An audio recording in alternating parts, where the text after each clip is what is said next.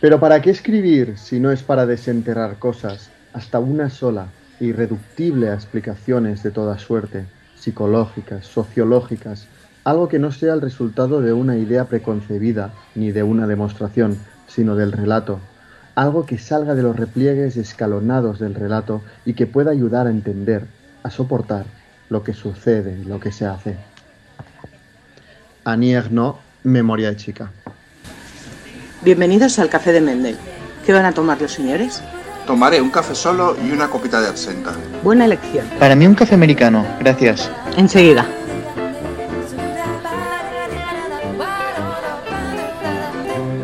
Hola José Carlos. Ahora ya, tenemos premio Nobel. La, la, la, y también premio Planeta. Eh, eh, uh, uh, uh, Pero a ver, ¿qué más da el premio Nobel teniendo el premio Planeta? Sin ninguna duda, vamos, vamos. ¿Dónde va? ¿Dónde va? ¿Dónde va a parar? Te has equivocado en el orden de los factores, ¿eh? Fíjate lo que te voy a decir. No sé quién es el premio Planeta, no me acuerdo del nombre. Yo la autora sí, Luz, Luz Gabás, pero no me acuerdo del título. Es una bestseller, bueno, ya lo vamos a, ya lo vamos a hablar, pero, pero es una bestseller de Planeta esta vez. Pues yo lo dije, o bestseller de Planeta o bestseller de Penguin Random House, que se lo roba Planeta. Es, es una de dos. Y, y, bueno, este año tocaba, tocaba promocionar a alguien de, de la casa, que ya hacía tiempo que sonaba su nombre, y le ha tocado Luz Gabás. Fíjate lo que te voy a decir, para que veas, ¿eh? Es un premio tan manipulado y tan desprestigiado que aquellos escritores que me están oyendo, creedme en lo que os voy a decir, tenéis más posibilidades de ganar el Nobel que de ganar el planeta. Si eres bueno, sí. Pero... Sí, sí, o sea, si eres bueno, porque como decía un amigo mío de hace muchos años, hay que escribir muy mal para ganar el planeta. Hay que escribir muy mal, pero la, la recompensa, eh, recordemos que es un millón de euros. Bueno, Imagínate, con un millón de euros, yo, José Carlos, te publico maravillas. yo con un millón de euros hago una opa hostil al planeta, la compro y le pego fuego, desde los cimientos hasta la terraza. Esto sería caballo de Troya, ¿eh? Te- Totalmente. para Pero bueno, eh, hemos empezado, has empezado leyendo un, un trocito de, de la nueva premio Nobel de Annie Er- no sé cómo se pronuncia, Ernox, Ernaux, Erno. Erno, de Annie Ernaux, porque tú, ya empezamos fuerte, has hecho dos lecturas eh, para saber qué se cocía eh, en este premio Nobel, has hecho dos lecturas de esta mujer. Sí, sí, la verdad es que es, fácil, eh, es fácil ser tan rápido cuando es una escritora que realmente todos sus libros son brevísimos. Son piezas pequeñas de literatura, ¿no? Pequeñas joyas.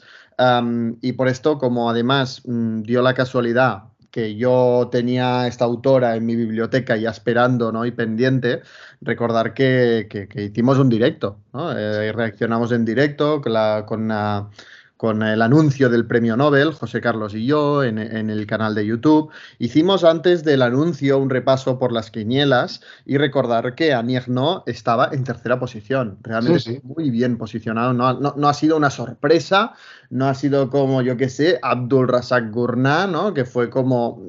No, no estaba entre las primeras posiciones, ¿no?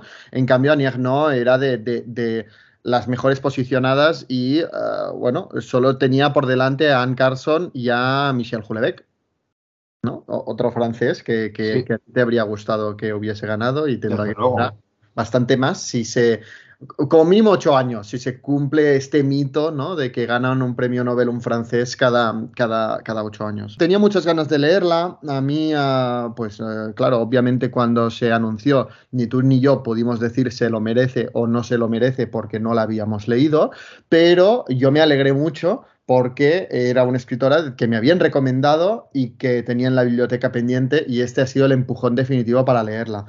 Me he leído Memoria de chica y encontré en francés Le Jeune Homme, eh, el hombre joven, que todavía no ha salido en castellano, lo va a publicar Cabaret Voltaire, eh, porque es su última novela, que es aún más breve, ¿no? Mm.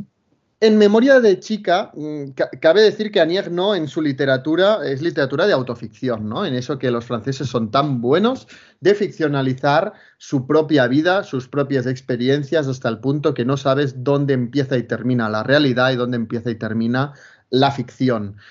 Y toda, toda su literatura son libros breves que se centran en algún aspecto de su vida, en algún recuerdo o en alguna persona que ha sido importante para ella. En Memoria de Chica se centra en un verano específico de su vida en el que eh, tenía 18 años y que ella considera que fue el verano pues de entrada a la vida adulta. ¿no? Es un verano en el que pues ya no eres un niño, ya no eres una niña, te empiezas a fijar pues en, en, en, en su caso, pues en el cuerpo masculino, um, y fue el verano que perdió la virginidad. No estoy haciendo spoiler, aunque aquí no creemos en los spoilers, no estoy haciendo spoiler porque se dice desde la primera página, ¿no? Y a partir de aquí va desarrollando un acercamiento en tercera persona a su yo adolescente, ¿no? A su yo uh, ingenuo, inocente, a su yo cargado de energía, de expectativas, de emoción, de una chica que sale de una familia en, en, la que está muy controlada y por primera vez vive un verano en libertad, uh, entre otra gente joven, uh, viviendo la vida pues uh, al máximo y perdiendo la, virginidad, descubriendo el, sexo, ¿no? Es un ejercicio literario muy, muy bueno. La, narrativa de, de se compone de párrafos muy breves, a veces desconectados, que va combinando reflexión con recuerdos. Y en Memoria de Chica me encontré algo muy diferente a lo que me esperaba encontrar. Yo me esperaba encontrar eso, ¿no? Un relato del verano, pues como puede ser El Bello Verano de Cesare Pavese o Buenos Días Tristeza de, de François Sagan. Estos relatos de, del verano, ¿no? De, del fin de la sí. inocencia, de la entrada de vida adulta. Pero... Bueno, hasta, hasta Bambil, ¿no? Con el mar. Exacto, es que, es que hay, un, hay un género propio. Bueno, es una obra maestra, lo de Bambil es la leche, ¿eh? cuidado. Pero sí, sí, hay un género propio, ¿verdad? Del libro de verano. De, Hasta de, Philip Roth, su, su primer, sus primeros. Eh, tengo ahí un, un, libro que se llama Goodbye Columbus y, y que, con, que, es su primera publicación, o por llamarlo así, lo rescataron cuando le dieron el, el Príncipe de Asturias. Eh, y también son, hay algún relato ahí dentro de ese libro que también creo que es veraniego, ¿no?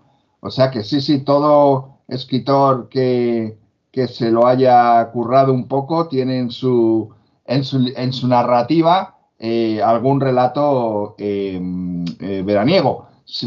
incluso me estoy acordando ahora de Stephen King, ¿no?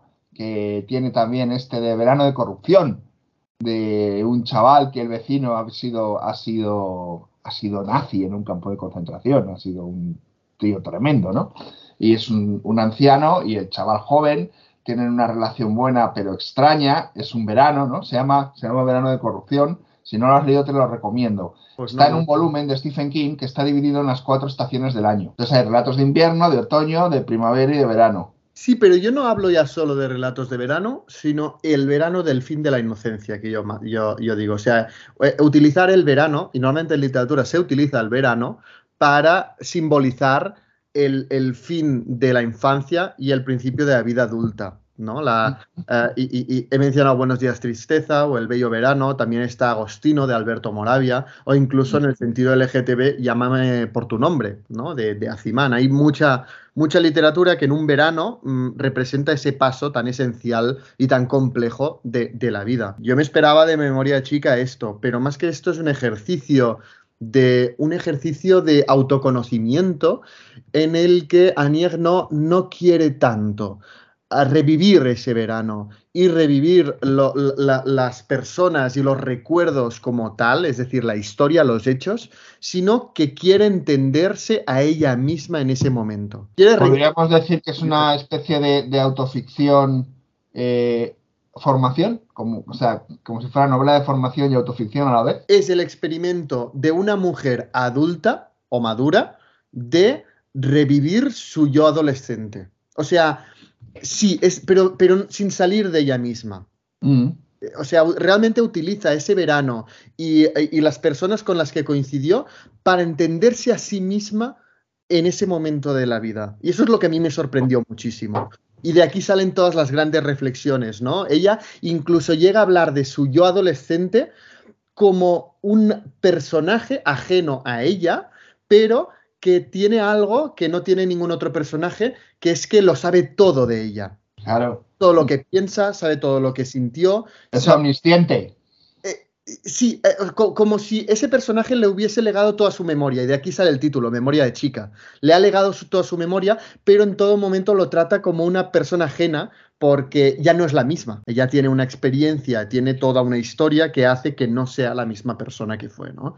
A mí este libro me, me encantó. Y luego Le Jeune Homme habla de una relación que tuvo con un hombre mucho más joven que, que ella, ¿no? Y, y- y aquí trata mucho más la, eh, una, una relación tan desigual en la que ella tenía una gran superioridad y que utilizó a este chico joven con quien tuvo una relación para, una vez más, ¿no? Revivir su propia juventud. A través de él iba, iba reviviendo, cuando iba a su apartamento, recordaba el apartamento que ella misma tuvo ah, cuando era joven y no tenía dinero, etcétera, ¿no? Y, y, eh, eh, comenta cómo esa relación con, con el hombre joven hace que vaya repitiendo muchos recuerdos que tuvo de joven. Eh, y cómo, pues, por supuesto, la sociedad juzga una relación tan, tan diferente de edad, etcétera. Tengo ganas de leer Los Años, que dicen que es su mejor libro, eh, pero, pero es muy buena escritora y te la recomiendo mucho. Sí, tengo, tengo, tengo intención de leerla, me interesa, pero yo te quería preguntar, hablando de revivir, evidentemente ha sido un impulso para acabar el Voltaire, sin duda, pero ¿qué problema había que aquí tenemos eh, en España publicada esta autora con Tusquets, con Cabaret Voltaire, con Tusquets, con De hecho, hay un momento que si miras sus obras, se van alternando una de Tusquets, una de Cabaret, de Cabaret Voltaire, ta- hasta que ahora ya la última tacada de las últimas cinco o seis ya son en Cabaret Voltaire. Pero había una alternancia, ¿no? Sí, aquí no, no es tanto eh, un conflicto, porque no hay ningún conflicto, sino que a- Aniagno empezó siendo publicada por Tusquets.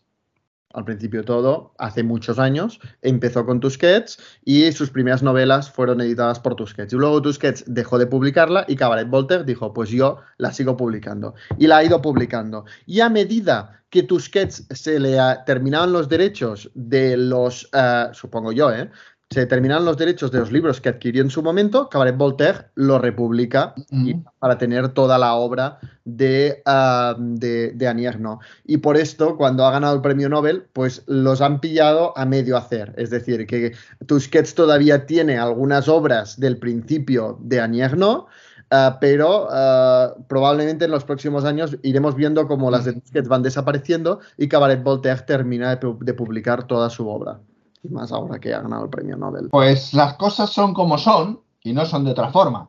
Así que si alguien de Cabaret Voltaire me está oyendo y me quiere mandar alguna muestra de novelas de esta mujer, las recibiré con los brazos abiertos. Porque de momento la cosa está muy achuchada y no, no puedo hacer esa inversión. Premio Nobel, lo has leído. A mí desde la editorial me dijeron que empecé por un muy mal libro, o sea, que, que- que elegí un, Ah, un vaya. mal el libro para empezar con Anier no, que Memoria de Chica no era una buena opción. ¿Cuál que era? Creo que me dijeron, no sé si la ocupación, el lugar, eh, los años, bueno, muchos otros, pero que Memoria de Chica no era, a mí me gustó. O sea, no, no creo que sea una de estas escritoras, no es una escritora complicada, no es una com- no- mientras que hay escritores como Virginia Woolf o William Faulkner que yo siempre defiendo que es muy importante empezar por la puerta correcta. Anier no, yo creo. Llevo dos libros leídos y, y lo puedes, la puedes empezar por el libro que te apetezca. Pues ya que has hablado de, de Faulkner, o como lo pronuncias tú, que no sé cómo lo pronuncias, Faulkner o Faulkner, Faulkner. damos por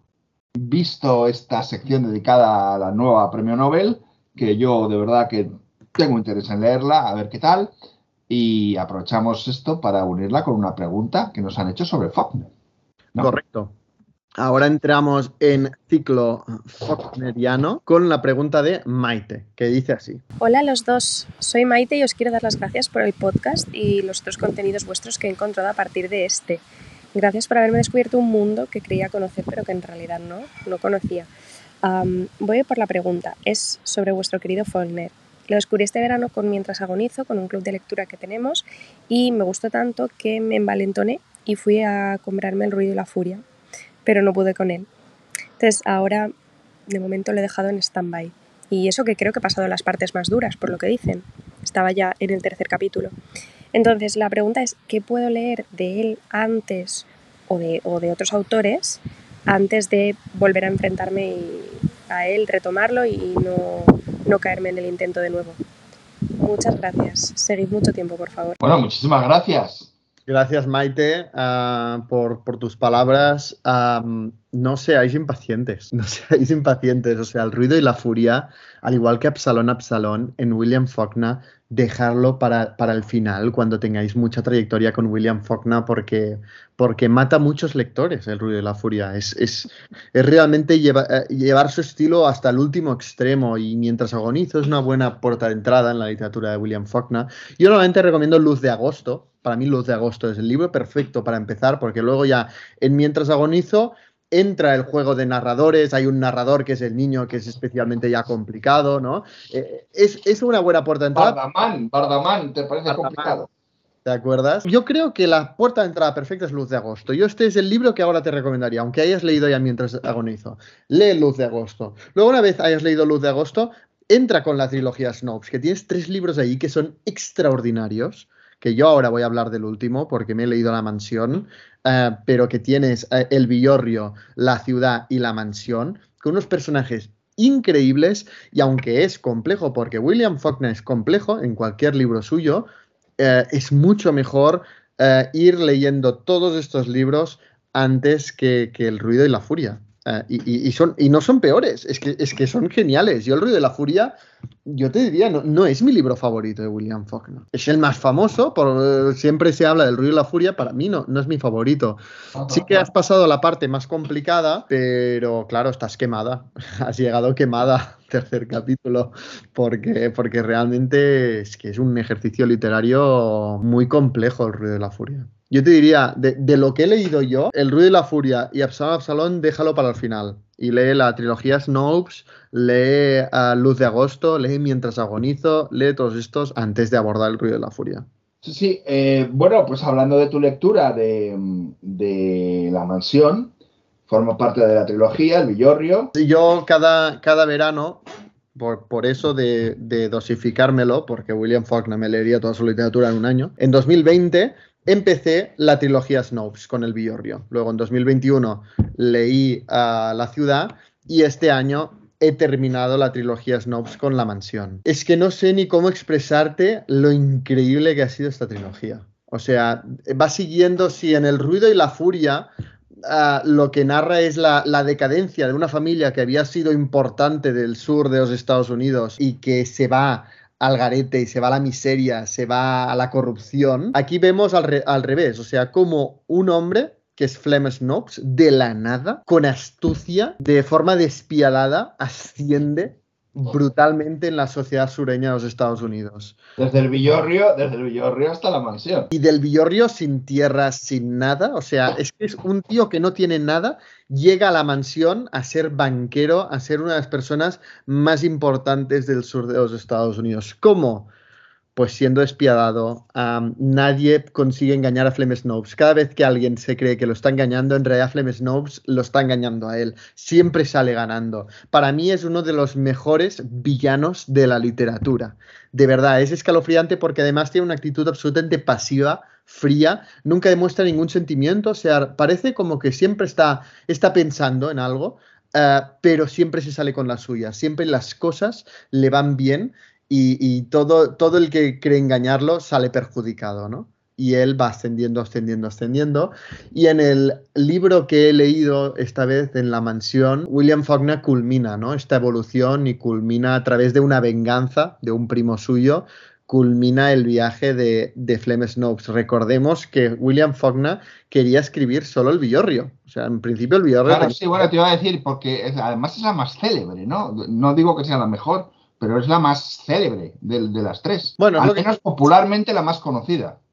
Sí, es lo que siempre pasa con las trilogías, realmente, que la primera parte siempre es la más leída, porque claro, la, y llegar a la última y cuesta más, ¿no? Esta uh, es una buena pregunta, ¿eh? ¿Hay alguna trilogía que sea más célebre la tercera parte que la primera? Yo creo que es imposible, porque para llegar a, a, a la tercera parte tienes que leer la primera. O sea, la, claro, por porcentaje siempre será más leída la primera. Yo te diría, mi, mi, mi gusto personal el Villorrio y La Mansión son los mejores de la trilogía. La ciudad quizá a mí no me gustó, aunque es genial, mmm, no llega al nivel del Villorrio y La Mansión, pero La Mansión a mí me pareció, o sea, yo me quedaba con la boca abierta, como cada vez que leo a William Faulkner, decir, pero qué arte, es impresionante lo que está haciendo con los personajes. Claro, no puedo contar tanto de la trama porque se apoya muchísimo en las dos partes precedentes, pero sí que me gustaría leerte algo que, que mm, por, por, el desenlace comentan dos de los protagonistas y que para mí simboliza mucho mi visión de la literatura. Es aquello que siempre comentamos tú y yo de que no nos gustan las moralejas en literatura o los, las moralejas obvias o la, la, literatura moralista que te dice lo que está bien y lo que está mal y que si actúas mal te irán mal las cosas. Bueno, eso que aburrimos tanto, ¿no? De la, de la literatura. Hay una parte en la mansión que un personaje dice, puede que en toda esta historia haya una moraleja si sabes dónde buscarla. Y el otro le responde, no hay moraleja, la gente se limita a hacer lo mejor que puede. Y el otro le responde, pobres desgraciados de mierda. Es, yo creo que esto simboliza mi... Simboliza, sí, sí, sí, sí, esta es, esto es ¿Qué, me, eh, qué aleja? Todos somos unos desgraciados e intentamos hacer las cosas lo mejor que lo sabemos hacer. Bueno, eso también sería relativo. Lo mejor, o... pero sí, sí, me parece un párrafo sembrado, desde luego. Es, bueno, Totalmente de acuerdo. Y claro, este, este párrafo llega al final de una historia de tres libros en los que hemos visto a diferentes personajes evolucionar, caer, perder, ganar. Este párrafo me llegó como la conclusión ideal y tan uh, seca como puede ser el, el, sur de los Estados Unidos. Porque además, además en, la, en la novela de en las novelas de Faulkner eh, no quedan claras las posiciones sobre lo... A ver, lo reduzco bien y mal o lo amplío un poco más difícil, lo correcto, lo incorrecto, moral y espiritualmente hablando. Me da igual decirlo de una forma o de otra, ¿no? Totalmente. Y en esta trilogía, que es la trilogía Snopes y que es de una familia, los Snopes, que son todos despiadados, no tienen ningún tipo de valor moral, de ética, o sea, van a la yugular siempre. Es una, una familia que todos, Flem Snopes y todos sus primos, se caracterizan por esto. Hay un momento en la, en la segunda, en la ciudad, que hay un Snopes que tiene valores. Resulta que hay un Snopes que tiene valores y que es buena persona.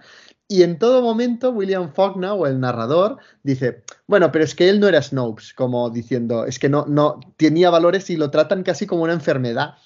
como una enfermedad el tener valores y el, y el tener sentido moral, ¿no? Es realmente, esto, esto es muy de, del sur de los Estados Unidos. Sí, sí, ¿no? sí que todo se rige, ¿no? Con, con unos valores pues más o menos encorsetados Uh, como puede ser en la de la inocencia, ¿no? Que todos son los valores y las formas y tal, pero el sur de los Estados Unidos es, es, vamos, es la selva. O sea, ya no solo con William Faulkner, sino también con otros exponentes como, yo que sé, Shirley Jackson o Carson McCullers, ¿no? Son, son, es literatura árida, es literatura seca. Son hombres que no se comunican, ¿no? Que, que se está lleno de silencio, de incomunicación. Sí de realmente te saben transmitir muchísimo esta estupidez literaria. Es, es, todo un género, ¿no? El, el, gótico sureño y la literatura sureña y, y a mí me, me, gusta muchísimo, muchísimo. Brutal, y yo creo que el máximo exponente es William Faulkner. Es increíble este autor y estoy felicísimo de verte. Sí, bueno, pero Carson McCullers no se queda atrás, ¿eh? Con una novela me valdría, ¿eh? De ella, que es la de Corazón es un cazador solitario. Me parece algo tan espectacular Mira tú, hablas de silencios en el sur y uno de los protagonistas, Singer, o Singer, es sordomudo. Yo creo que Carson McCullers te deja entrever una cierta ternura subterránea en sus personajes. Sí, es posible que sí, sí, sí. En algún sí. William sí, Faulkner ni la hueles la ternura. Es monolítico. Es, totalmente. Entonces es interesante ver cómo un estilo tiene diferentes capas, diferentes voces, diferentes perspectivas y Carson McCullers, bueno, yo leo Frankie la boda, ¿no? O incluso algunos personajes, la adolescente del corazón es un cazador solitario. Y sí que ves, aunque haya incomunicación, aunque uh, no es, es, también muy, muy seco todo, sí que uh, se entrevé ahí una ternura, una, un algo, ¿no? Ahí más sentimental. Uh -huh. En Faulkner directamente, bueno, trata a los, los hombres y a la, los personajes como animales, las mujeres como hembras y los hombres como machos que se aparejan, se dejan llevar por su intuición, uh, por, por, sus bajos instintos, por sus ambiciones, ¿no? Y realmente es que el mundo de William Faulkner es así de salvaje. Sí, sí, totalmente de acuerdo. Recomendarlo muchísimo. Tenéis las reseñas tanto del Biorrio como de la ciudad, de la mansión todavía no en mi canal de YouTube, uh, pero, pero es que es, creo yo, una, una saga muy poco conocida por lo buena que llega a ser. Y luego nos preguntaba también qué lecturas podía hacer para entrenar, eh, poder luego aproximarse a Faulkner que tuvieran algunos recursos parecidos, ¿no? Hombre, a mí se me ocurre Virginia Woolf, ¿no? Y el, y el Otoño del Patriarca de García Márquez, porque También, de también. García que es sí. eh, yo más influenciado por William Faulkner, pero yo creo que en general García Márquez es mucho más asequible, mucho más accesible que, que William Faulkner. Y Sí. quizá aquí te introduce un poco en el estilo y las técnicas narrativas de, de- de William Faulkner, pero sin su complejidad y sin sus eh, cambios de narradores constantes y su monólogo interior exagerado. ¿no? Bueno, ¿pasamos a otra pregunta o qué? Venga, vamos. Vamos allá. Hola José Carlos y Jan, quiero primero felicitarlos por el espacio. Soy eh, Julián Herrera, soy fraile dominico, vivo en Bogotá, soy colombiano. Quiero pues, eh, decirles eso, ¿no? Que han llegado ustedes a, ser escuchados y acompañar eh, un fraile en un convento, lo cual es un elemento que, pues no sé si a ustedes les, le- les interesa el asunto, pero pues creo que es, es interesante ver cómo, cómo nos acompañamos desde allá. Me gustaría preguntarles algo particular, y es, ¿qué opinan de la literatura latinoamericana contemporánea? Porque los he escuchado hablar mucho del boom, pero no sé qué tanto de la contemporánea, si la conocen, no la conocen, qué recomiendan, en fin, que estén muy bien. Muchísimas gracias, Julián. Ah, ¿Cómo te quedas, José Carlos? Me quedo, vamos, me, me quedo de pasta de boniato. Es una cosa increíble eh, que lleguemos a estos lugares, ¿no? Y, bueno, pues me, me causa una gran felicidad y una gran alegría. Ahora también me llama la atención esta idea que tenemos un poco a lo mejor im- imaginaria de un convento, ¿no? En un convento donde escuchan un podcast, donde tienen internet. Sí, es como, es como que el silencio y la paz, ¿no? De un convento eh, debe, debe ser incompatible con estas cosas y, y no tiene por qué, porque yo No, creo claro, claro. que hay mucho podcast y hay mucho contenido que invita a la reflexión, que no es ruido, ¿no? Que, que- que es lo que antes estaba en, en muchos libros y en muchos ensayos, ¿no? Así que a mí me parece, me parece brutal. Yo, yo no sé tú, pero yo me estoy eh, eh, imaginando a Julián Herrera en una cosa, en una mezcla del nombre de la rosa y 100 años de soledad. O sea, un, un convento al nombre de la rosa, pero en un macondo. O sea, me parece brutal. Muchas gracias, Julián. Y, e invitar a Julián, me encantaría que nos mandara su opinión sobre la Divina Comedia. A ti no. Sí, claro, a mí también. La, la- la visión de, de un fraile sobre, sobre la aportación de, de- de Dante Alighieri y su visión, ¿no? Más, quizá desde la perspectiva religiosa. La, li- la literaria la comentamos siempre, pero también hay una dimensión innegable religiosa de la Divina Comedia. Teológica. Totalmente, totalmente. Debe ser muy interesante ver su, su perspectiva del encaje, ¿no? Del encaje teológico que tiene la, la Divina Comedia sería muy interesante. Pero bueno, Bueno, ya literatura, literatura latinoamericana actual, ¿eh? que no sean eh, los que hablamos siempre, nos pregunta qué modernos hay, quién, quién, quiénes eh, recomendamos. Bueno, yo creo que tú y yo siempre no tendemos a hablar mucho de literatura pasada, pero tampoco olvidamos la literatura actual y no dudamos en decir que ahora mismo eh, en literatura hispánica quien tira del carro es la, la- es la latinoamericana, que la Totalmente de acuerdo. bastante, bueno, bastante hundida, ¿no? Y, y la latinoamericana es el motor. Y, y aquí siempre hablamos de Fernanda Melchor, ¿no? Aquí hemos hablado tanto de temporada Huracanes, de Aquí no es Miami, de Paradise, de Fernanda Melchor. Yo he hablado de Brenda Navarro, de Casas Vacías, brutal. De Mariana Enríquez, ¿no? Yo he leído los cuentos de Mariana Enríquez, que ahora es un buen momento para leer a Mariana Enríquez porque es así el terror, el terror latinoamericano, ¿no? A Pedro Lemebel, tengo miedo torero, es extraordinario. Este, Luis Sepúlveda, am, Pedro, Pedro Mairal. ah, bueno, yo creo que sí que vamos hablando de literatura actual. Claro, siempre leemos tú y yo más literatura pasada que actual, pero creo que no nos olvidamos de la literatura actual y más de la latinoamericana. De la española quizás sí que alguien se puede quejar que no, lea- no leemos ah, mucha literatura española actual. Ni falta que hace. Bueno, yo supongo que hay buena literatura, pero. Pero sí, ah, yo, yo son deberes que quiero hacer, ¿eh? Y ahora vamos a hablar de la lista de Babelia que han hecho. Pues mira, yo voy a contar dos cosas. Una, no me cansaré de reivindicar al mexicano Bela Brown, actual, publicado por Dracena Editores, eh, Solo quemarla no volverá, es una la novela que ha publicado con Dracena, mexicano, actual, un, chico joven, pero por encima de todos, eh, no puedo dejar de reivindicar, además acaba de ser nuevamente premio nacional, en este caso en poesía en, en Panamá, Javier Medina Bernal. Javier Medina Bernal acaba de ganar, yo creo que por segunda vez, el Premio Nacional de Poesía, pero también lo ha ganado en narrativa, lo ha ganado en, en, relato. Y Javier Medina Bernal tienes el libro eh, Lagarto Rey, publicado por Nieve de Chamoy, la editorial mexicana, y luego están el resto de sus libros, ¿no? El diario de un poeta despechado, luego sus libros de poesía, o sea, es un, es un y, luego el que salió el año pasado, ¿no? Que era el libro de relatos, La cédula de mi madre y otros relatos. Todos estos libros son premio nacional, ¿eh? Son premio nacional.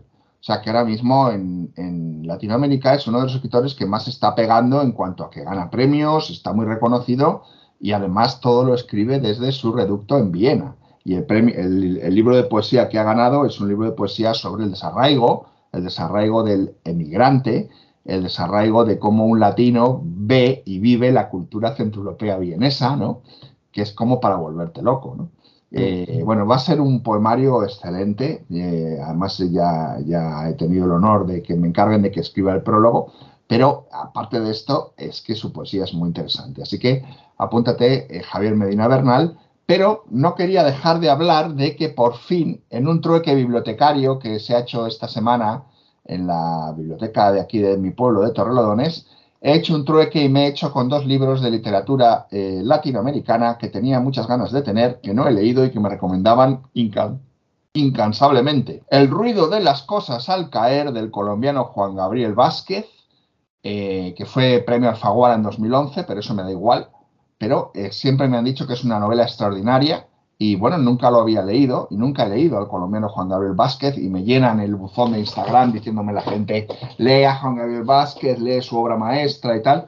Bueno, pues en el trueque, el mismo día me llevé El ruido de las cosas al caer y atención, eh, otro colombiano, Héctor Joaquín Abad Faciolince, ¿eh?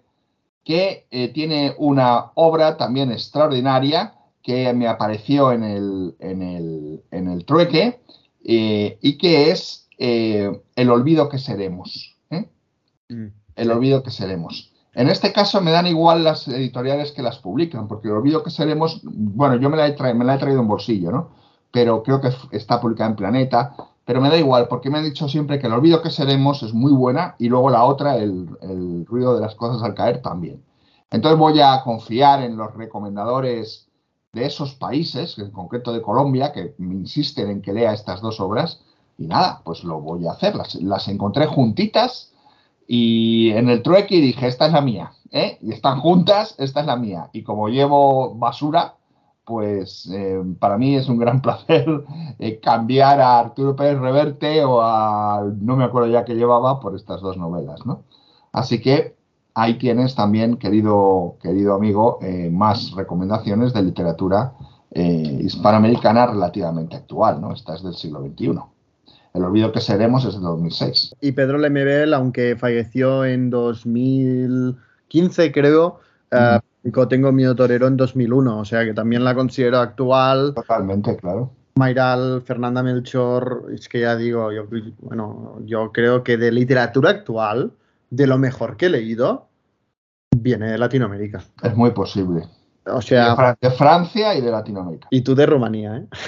Pero sí, sí, así es. Bueno, pues sobre esta lista repulsiva, eh, emética, ¿eh? ¿eh? las cosas eméticas son eh, que producen vómito, de Babelia, que, que, bueno, que es vergonzosa, solo ponen a sus amigos, a sus colegas. Es un asco. Pero es un asco también ver quiénes la han votado. O sea, el asco es doble, porque no solamente es los libros que aparecen, sino quiénes han participado, ¿no? Sí, esto es todos, porque yo no, yo, no sé cómo han hecho esta lista. Pues son todos de la cuerda, son todos que se retroalimentan unos a otros, son todos que mencionan a sus amigos, son todos que mencionan al grupo editorial al que pertenecen.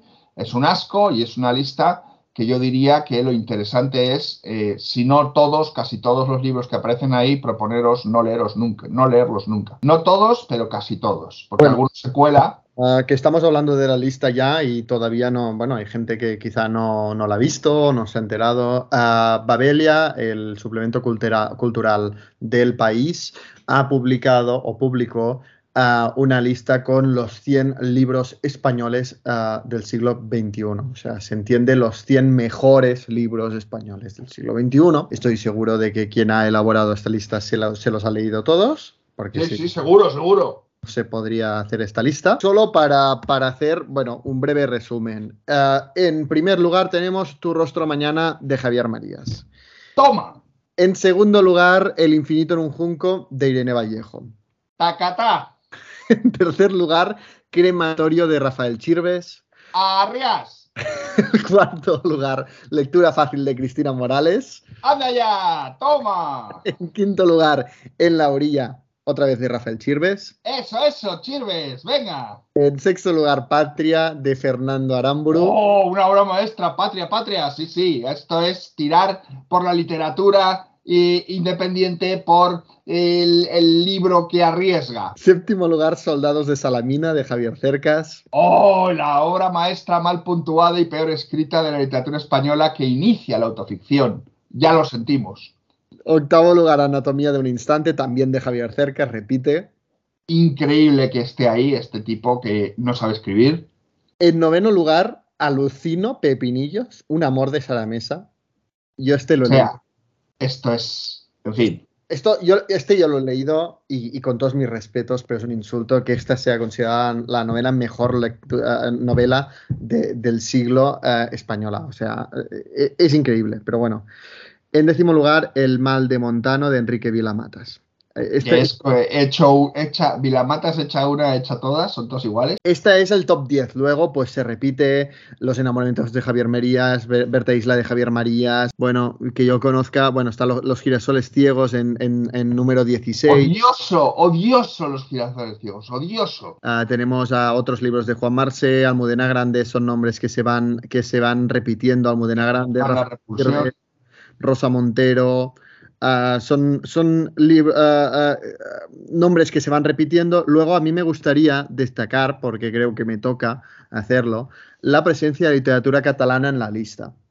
En número 44 está Yo Confieso de Jaume Cabré. Ahí, en una buena posición, ¿no? Como cuando, en el 44, como cuando España va a Eurovisión y hace un buen papel y queda por delante de Chipre y Malta, o pues esto es lo mismo, ¿no? Yo confieso en el 44, no, no en el 24 ni en el 34, no, en el 44.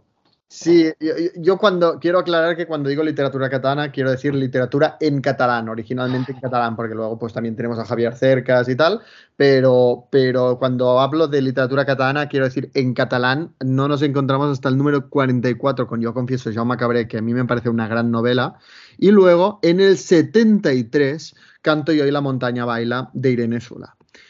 En este sentido, quiero destacar que, aunque a mí me parecen, yo confieso, y Canto yo y la montaña baila, unas excelentes novelas que merecen estar en este ranking, solo ha aparecido literatura catalana que ha sido traducida al castellano. Hay mucha literatura catalana que no ha sido traducida al castellano por X o por Y. Eh, por ejemplo, eh, Persecución de Tony Sala, que yo eh, echo de menos en este ranking. Y ¿Y los chicos? ¿Los chicos por qué no está ahí? Y los chicos, eh, o sea, los chicos y persecución, yo creo que Tony Sala es, es de- pero claro, Tendría que estar, igual que tendría que estar, lo digo así de claro, a mí no me duelen prendas, tendría que estar Remake de Bruno Galindo, publicada en las listas Martínez, no está, claro, no está, no está. ¿Cómo va a estar? Tendría que estar La hipótesis de Caiz Ortega, publicada en El Transbordador, no está, no, ¿cómo va a estar? En general, eh, miras y editoriales independientes brillan por su ausencia. O sea, la gran mayoría se lo parten entre Destino, Tusquets, Anagrama. eh, casi todos los libros salen en estas, en estas editoriales. O sea, no, hay mucho de, de- de editorial independiente que para mí mm, son los que aportan más en el panorama pues, actual. Sobre todo si vamos a la calidad, ¿no? O sea, ya no tanto a lo comercial. No sé, eh, ¿El infinito de un junco me gustó? Sí. Para mí es el segundo mejor libro de literatura ¿Del española. siglo XXI? Siglo XXI. No, Hostia. ni el segundo, ni el 100, ni el 200. Eh, creo que es una, claro, si, si yo me creo esta lista, también me transmite una gran pobreza en la literatura española actual cuando veo que un autor como Javier Marías o Rafael Chirves o Javier Cercas se repiten una y otra vez, o Almudena Grandes, o sea, son nombres que quizá de cada uno tiene cinco libros en este ranking mínimo. Es constante, van saliendo sus libros ah, intermitentemente si vas siguiendo la lista. Esto para mí es un símbolo de pobreza, ¿no? Porque no puede ser que las 100 mejores, los 100 mejores libros de literatura española del siglo sean 25 se los repartan entre, entre Marías, Cercas, Grandes y, y Chirves. totalmente, totalmente. Es que ¿Quién es el farolillo rojo, el número 100? Isabel segunda, una biografía de Isabel Burdiel.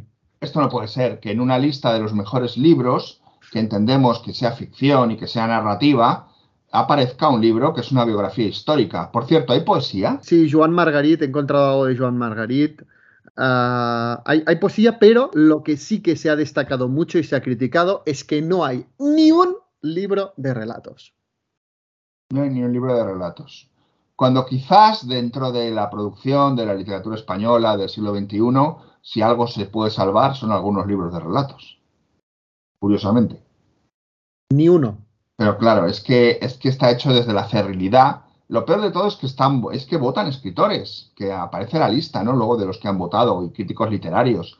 Y son a cual peor, claro, y a cual más endogámico. Es, es, no, es, no es ya endogamia, es, no sé cómo llamarlo, vamos. O sea, es algo. Claro, es que ¿qué pasa con el tema de los votos? Que yo, yo no soy contra a, a la democracia, pero a veces la democracia no acaba de funcionar, sobre todo cuando hablamos de votar los mejores libros de una producción literaria que hay tanta, ¿no? Que si tú lo haces mediante votos, sale el más popular, el más leído, que no significa el, que, el, el mejor. Claro, hay- si, si va por voto, yo entiendo que el infinito en un junco haya, haya salido segundo porque la mayoría de escritores habrán leído El infinito de un junco porque ha sido un exitazo. Y también entiendo que salga tanto Almudena Grandes, porque es muy leída, es muy leída. Pero esto no significa que tenga lo- lo- los mejores libros. También te digo, yo no me atrevería a hacer un ranking yo porque no he leído tanta literatura española actual, como decía hace un momento. Ah, pero claro, Ni falta que hace. yo lo que he leído de este ranking, yo lo siento, pero Sara Mesa, yo me he leído un amor, no me creo, que es, es que no me lo creo, es que no puede ser. En novena posición, no puede ser. Y yo he leído, yo confieso, y, y Canto y la montaña baila, no puede ser que un amor esté en novena posición y estos estén en 77. O sea, no puede ser, no, no me lo creo. Yo no sé hasta qué punto estas listas se hacen para vender más libros, para provocar, no lo sé, para retroalimentar, para empujar al rodillo del monopolio editorial de, que son de la cuerda de- del periódico del país. No lo sé, no lo sé, pero desde luego la lista es de vergüenza. Los que han votado, que aparecen ahí con su nombre y apellidos, deberían taparse un poco y pensar realmente eh, si al final me van a dar la razón y la literatura española actual se basa en la hipocresía, en el clientelismo, en el yo te paso la mano por el lomo y tú me la pasas por el mío y cosas así, ¿no? Eso Es- no es hacer literatura, eso es mierda. Es una sensación de, de- de impotencia, ¿no? Porque, mira, yo, eh, el propósito de Trotalibros Editoriales es recuperar obras injustamente olvidadas. E hice una excepción con Tony Sala. Para mí, Tony Sala, Los chicos o Persecución, es de lo mejor que se ha No, pero está injustamente olvidado en el resto del territorio español. Totalmente, porque es, eh, que es de literatura actual y además es de los pocos escritores españoles que he publicado. Aparte de Tony Sala, tengo Víctor Catalá. Ah, no, no, no he publicado más de literatura española y, y solo tengo un libro de literatura española actual. Pero, eh, y por lo tanto, no soy la gran víctima, porque sé que hay ah, editoriales que publican eh, y que su línea principal es literatura española actual, ¿no? Yo no soy la gran víctima, ¿no? Y no me siento la gran víctima. Pero yo, por ejemplo, cojo a Tony Sala y, veo esta, esta lista con un amor en novena posición y digo, es que Tony Sala es que es, eh, bueno, infinitamente mejor. Y tantos otros autores españoles. Y es la sensación de impotencia de decir, eh, Tony Sala seguramente nunca, nunca llegará a estos rankings. Oficial. De Babelia, ¿no? Porque siempre, bueno, ves esto. Pero eso es bueno, ¿eh? Es que en el momento en que aparezcas en un ranking de Babelia te tendrás que preocupar. Claro, es que es, es- Es es- como cuando te dan el Premio Nacional de Literatura, también te tienes que preocupar. Es lo, es, es lo triste. Y en este sentido, eh, quiero decir que Javier Marías es curioso porque es un fenómeno que está presente y no para estar presente en esta lista, pero por otro lado, rechazó el Premio Nacional de Narrativa porque, porque, por sus principios.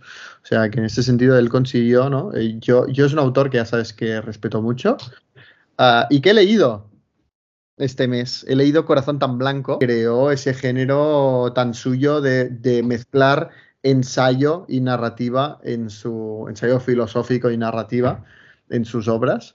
Uh, y que es uno de sus libros más importantes. Me ha gustado mucho, es Javier Marías. Uh, obviamente, Javier Marías o, lo amas o lo odias. O sea, a ti te puede, lo puedes leer y te puede parecer alguien pretencioso que con la excusa de una novela te está metiendo aquí una de ensayo y una de filosofía y una de mirar todo lo que sé.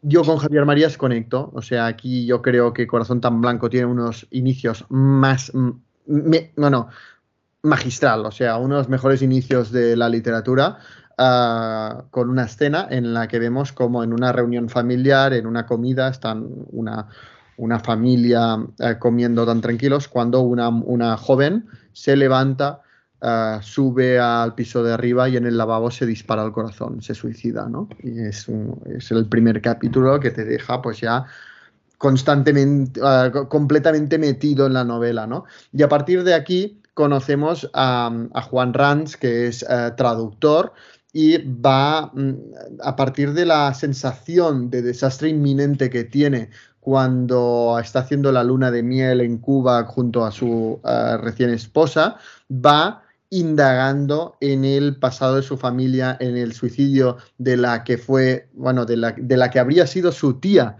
pero a la vez es ex esposa de su padre, y a partir de aquí va desenterrando en el pasado para comprender esta intuición, esta sensación de fatalidad ¿no? que, descubre en, en, Cuba mientras está haciendo la luna de miel.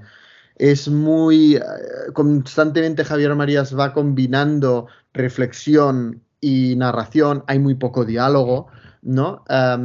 Y realmente ves que Javier Marías no tenía, su interés no estaba en hacer una gran historia, no estaba en dibujar unos personajes con una gran complejidad, con una profundidad increíble. Es más, sus personajes ni siquiera tienen registros propios. Uh, tienen todos el mismo registro, que es muy de, monólogos muy intelectuales, y todos sus personajes tienen eso. Uh, simplemente busca uh, que sus personajes tengan lo mínimo para ser creíbles. Pero la, la, verdad es que utiliza la historia y estos personajes para abrir reflexiones constantes. Y en Corazón tan Blanco la, reflexión, el tema, son los, secretos en un matrimonio y la conveniencia de saber o no los secretos del otro, el pasado del otro en un matrimonio. Cosa que llama la atención porque Javier Marías nunca, nunca se casó, ¿no? O sea, una persona que nunca se ha casado y, y desarrolla tanto el tema del matrimonio, de la institución del matrimonio y de las relaciones ¿no? que se tejen en un matrimonio. A mí me ha gustado mucho. Sigo uh, pensando que la mejor novela de Javier Marías es Los enamoramientos, de lo que he leído, que son tres novelas, pero me, me sigue gustando más Los enamoramientos que, que Corazón tan blanco, pero he disfrutado mucho esta novela. Bien. Dale, dale, comenta. No, no, no, no, no, porque si yo digo algo, eh, eh, tendrían que taparlo con un pitido, ¿no? Durante bastante rato. O sea, se me vería a mí hablar, pero sería un pitido. ¡Pi! Café de Mendel sabes que no.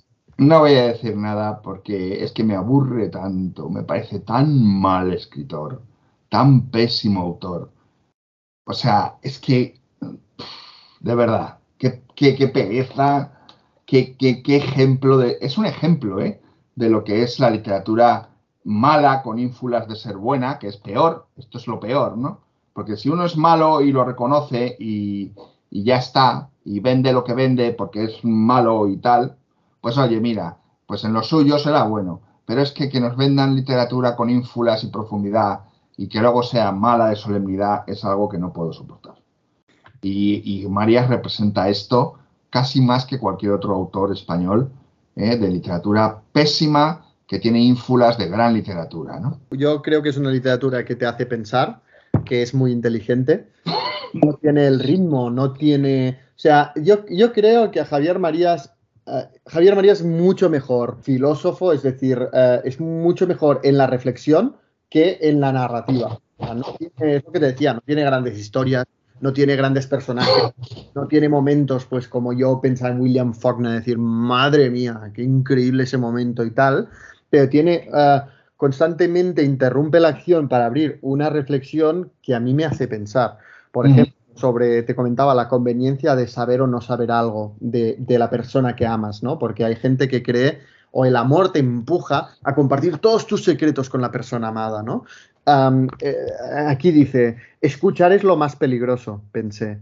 Es saber, es estar enterado y estar al tanto. Los oídos carecen de párpados que puedan cerrarse instintivamente a lo pronunciado. No pueden guardarse de lo que se presiente que va a escucharse. Siempre es demasiado tarde. Ahora ya sabemos, y puede que eso manche nuestros corazones tan blancos, o quizás son pálidos y temerosos, o acobardados. Claro, esa- esas reflexiones de, ¿prefieres ser infeliz sabiendo o feliz siendo ignorante? Que es una pregunta que creo que todos nos hemos hecho en algún momento. Javier Marías reflexiona mucho sobre esto en esta novela. Bueno, aunque tú has querido darle un tono eh, mm, lírico, ¿eh? no ha podido ser, porque hay varios verbos asociados al ser o estar y hay un adverbio terrible en ese párrafo, ¿no? Nada más oírlo te rechina, ¿no? Pero bueno, eh, yo creo, y hay bastantes escritores como Marías, que hay una serie de escritores, y Marías es uno de ellos, ¿no? Pero hay muchos, en los cuales es mejor eh, no leerlos que leerlos. ¿Tú te has leído Corazón tan Blanco? Yo no me he leído Corazón tan Blanco ni pienso. Tú, tú solo te has leído Todas las Almas, ¿no? Yo me la- leí todas las almas y tuve suficiente eh, repulsión para dar y tomar el resto de mi vida. O sea, no pienso volver a leer a este tipo. Bueno, yo creo que ahora te tienes que leer Tu rostro mañana porque Babelia dice que es la mejor novela del siglo. Claro, claro, seguro, sí, sí. Eh, vamos, me voy a leer la lista entera de Babelia. Voy a empezar por, eh, por tu rostro mañana y voy a acabar partiéndole el rostro a, a- a- Isabel, a Isabel segunda. a Isabel II, sí, reina de Castilla, totalmente. Es, es lamentable, es lamentable.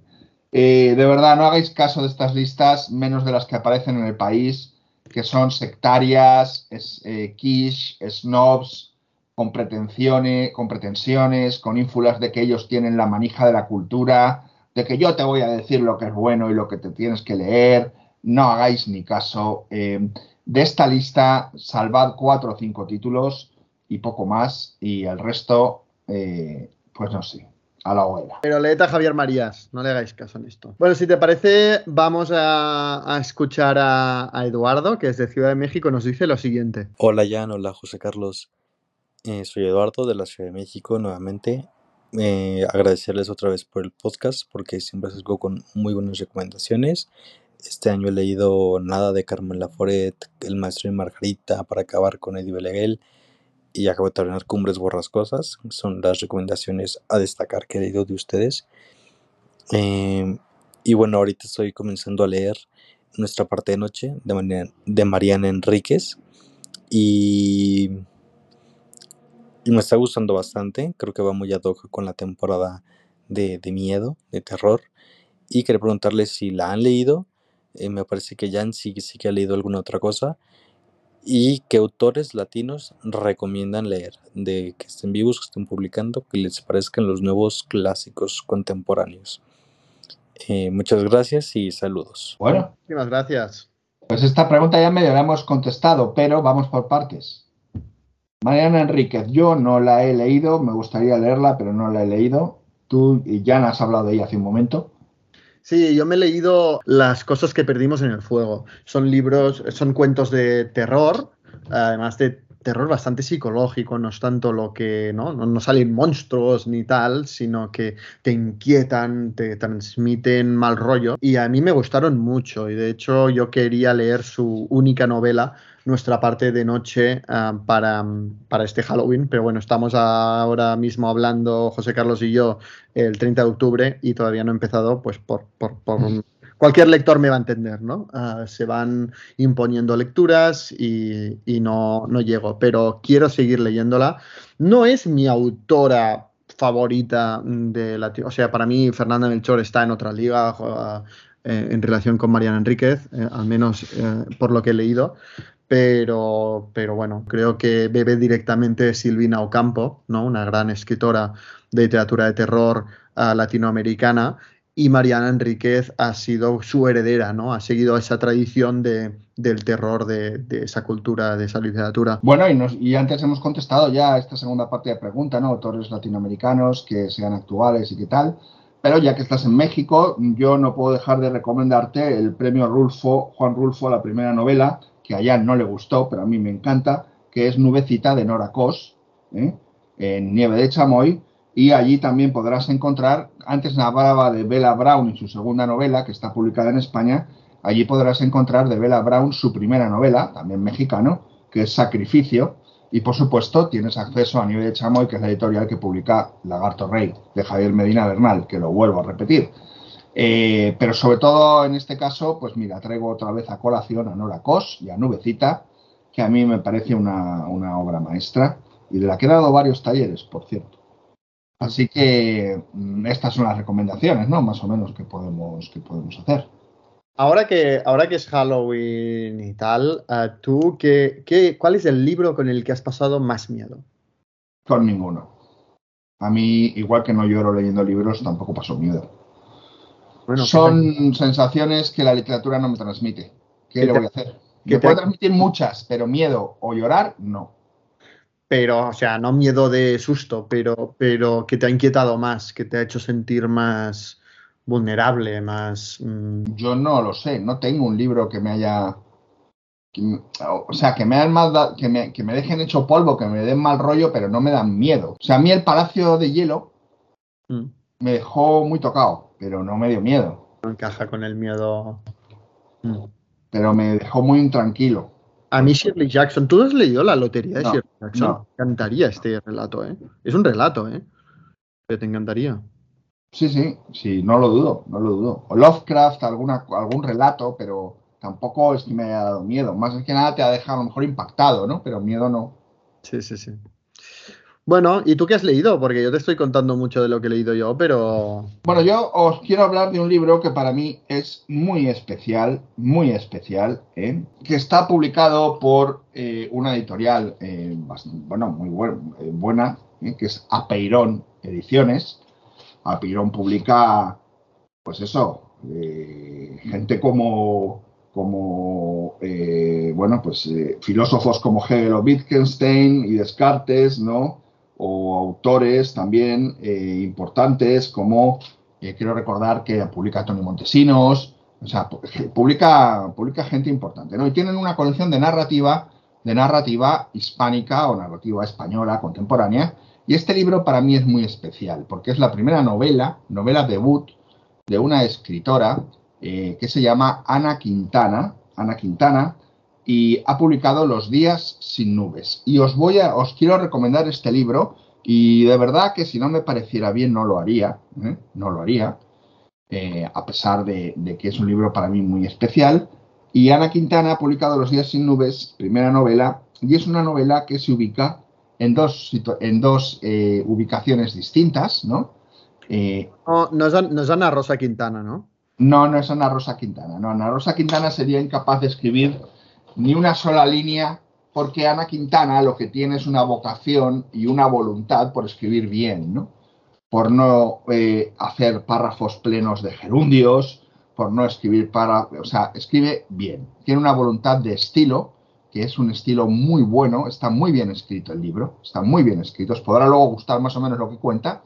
Decía que se ubica en dos, en dos lugares fundamentalmente, el Bilbao, de los años 80, de la reconversión industrial, de la crisis de los astilleros, y luego la Mallorca, la isla de Mallorca, también de, lo, de los años 80, de el boom, el boom de la construcción, el boom de, la edificación, ¿no? De hoteles y de, y de pelotazos eh, arquitectónicos que se llevaron a cabo y de la corrupción, y también la Mallorca de posguerra, pero de la posguerra no, solo de la posguerra española, sino justo a la Mallorca de la Segunda de después de la Segunda Guerra Mundial, ¿no? Y ya sabéis que Mallorca después de la Segunda Guerra Mundial fue refugio de nazis y otro tipo de criminales. Entonces mezcla estos tres, estos tres tiempos a través de un personaje, no desvelo nada, que es Cristina, una mujer de más de mediana, más allá de la media edad, a la que se le diagnostica un cáncer cerebral incurable. Y a partir de aquí tiene que tomar una serie de decisiones con la perspectiva de que va a morir en breve. ¿eh? Y la novela se llama Los días sin nubes eh, y las, la- las tres ubicaciones, el Bilbao de los 80, la Mallorca de posguerra y la Mallorca de los 80, están logradísimas. Hay un trabajo documental profundo, una voluntad de estilo estupenda, escribe maravillosamente bien y fíjate, la novela está articulada a través de que cada capítulo tiene el nombre de una comida típica o vasca o mallorquina. Y si lees el índice, si lees el índice, te crea como un menú. ¿eh? Te crea como un, como un menú. E- Es muy, muy, muy divertido el, el índice, porque aparece como si fuera un- una carta de un, de un bar donde se alternan las especialidades eh, gastronómicas vascas y las especialidades gastronómicas mallorquinas, ¿no? Por ejemplo, bueno, empieza con los entrantes, aceitunas, ¿no? Pero luego, fíjate, chipirones en su tinta, que es eh, vasco. Eh, más abajo tenemos bacalao al pilpil, pero también tenemos dentols y rayors, sobrasada coenta, ¿eh? Tenemos chorizos a la sidra, Directo de literatura y comida, este no puede faltar, ¿eh? en tamperes, eh, pamboli, coca de trampó, frit de matances, purrusalda, tacons, raya frita con tomate, en fin. Eh, y acaba, los últimos capítulos son la cuenta, por favor, pacharán cortesía de la casa. ¡Qué bueno! Es gran, gran libro eh, y, a mí me parece una novela que me hace mucha ilusión. Yo no os voy a engañar, me hace ilusión porque Ana Quintana es asidua de mis talleres de libros, de los talleres donde yo hablo de, de libros, ¿no? Lleva ya varios años que hace sus cuatro lecturas semanales y de repente pues nos ha sorprendido con que se ha escrito una novela, la ha conseguido publicar en Apeirón, que esto ¿eh? tampoco, tampoco es cosa de cosa a la ligera y que está muy bien. A mí me encanta, la he leído, me parece, me parece fantástica y me, me llama la atención el nivel, el nivel que tiene para ser una primera novela. Así que aquí queda dicho y os recomiendo de verdad, apuesto por este libro, donde sea, aquí y en la calle, en la barra del bar con un whisky o con una absenta o en la calle con, con un revólver y con una con un desafío. Y me pego por el libro y apuesto por él y creo mucho en esta novela y creo que tenemos una muy buena escritora de cara al futuro, a ver si se anima y escribe más cosas, porque ha sido un gran esfuerzo, me consta, y ha tardado mucho tiempo ¿no? en quitarse esta historia de la cabeza. Así que queda dicho, Ana Quintana, Los días sin nubes, que lo leáis. A mí la trama me ha recordado mucho a un momento específico de una novela que te sonará Casillero del Diablo. ¿Ah, sí? Sí. ¿En qué te ha recordado? Ah, en un momento en el que aparece una persona nazi Sí. que ha empezado una nueva vida Ujú. en un lugar costero también y turístico. Sí, bien, en eso sí que puede recordar, pero vamos, hay, hay- es muy distinto. ¿eh? ¿no? Vale, vale. Pero sí, sí, es cierto que eso también pasa en Casilla del Diablo, sí. Curioso. Bueno, es un tema, esto, el de los nazis que llegaban a... Ah, pero aquí el tema de los nazis, bueno, eh, no es el núcleo del libro, ¿eh? es, una, es una pata. La novela está en varias patas, ¿no? Y esa es una. Vale, vale, vale, vale. Pero luego están entretejidas muy bien. Bueno, pues ahí queda la recomendación. De verdad, eh, os la recomiendo de verdad de corazón y con toda honestidad. Aunque conozca a la escritora, aunque haya sido alumna mía, si no fuera un libro bueno, no lo diría. Bueno, José Carlos, yo ya cierro parada para este año en Trotalibros Editorial con un último libro, una última publicación. Has estado muy acertado en su título. De lo demás no puedo decir nada porque como no me lo han mandado, pues no lo he podido ver. Gracias, gracias. Pero su título me parece uno de los aciertos más grandes que has tenido últimamente. Gracias porque Mira que has tenido aciertos, ¿eh? Fue una, fue una decisión complicada. Estamos hablando del Tugurio, de Milzola, la considerada como obra maestra, ¿no? Junto a Germinal y Nana, de- del escritor francés, ah, parte de la saga Rougon Macquart, eh, y que ah, eh, tradicionalmente se ha traducido al castellano como La Taberna. Y yo he hablado con varias personas sobre esto. Y, ¿Y les preguntaba, ¿qué es para ti una taberna?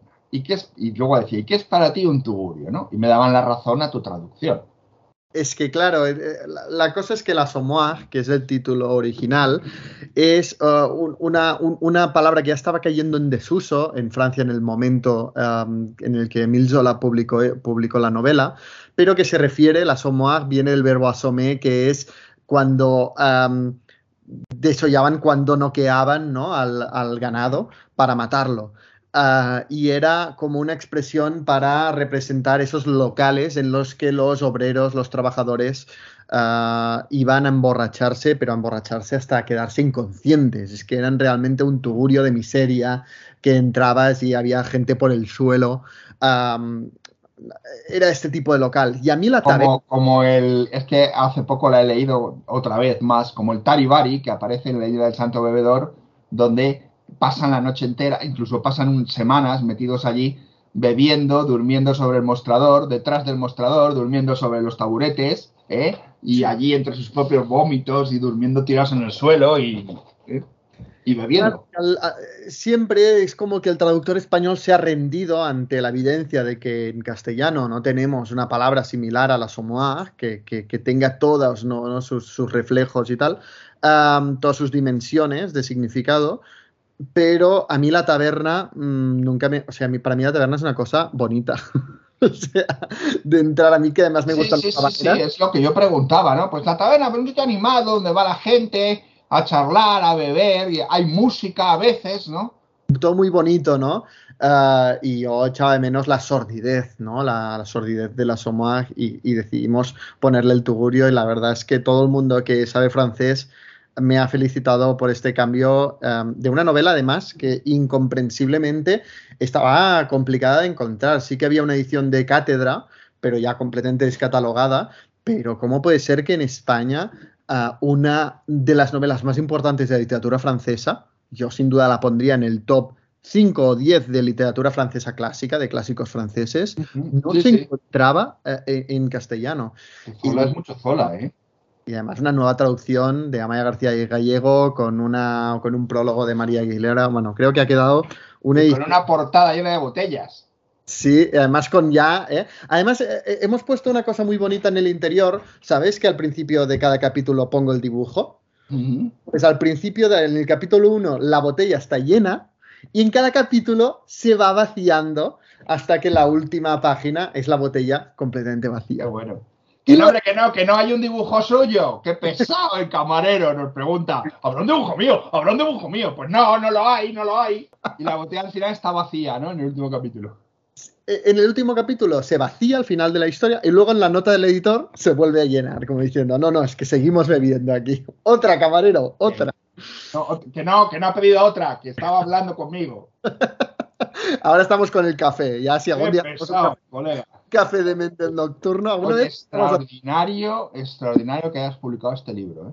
Extraordinario. Gracias. Para quien no lo sepa, la historia de- del Tugurio es la historia de Gervais, que llega a París llena de ilusiones, es provinciana, es inocente, eh, tiene, pues, tiene hijos, ¿no? Y llega pues completamente ilusionada con todas las posibilidades que le ofrece París, pero pronto ve que en, los barrios más marginales y miserables eh, de París tendrá las cosas complicadas. Y por mucho que se agarra a la virtud, por mucho que intenta ir a contracorriente y trabajar y trabajar limpiando y limpiando para tirar adelante y, pues, ¿no? Ir prosperando.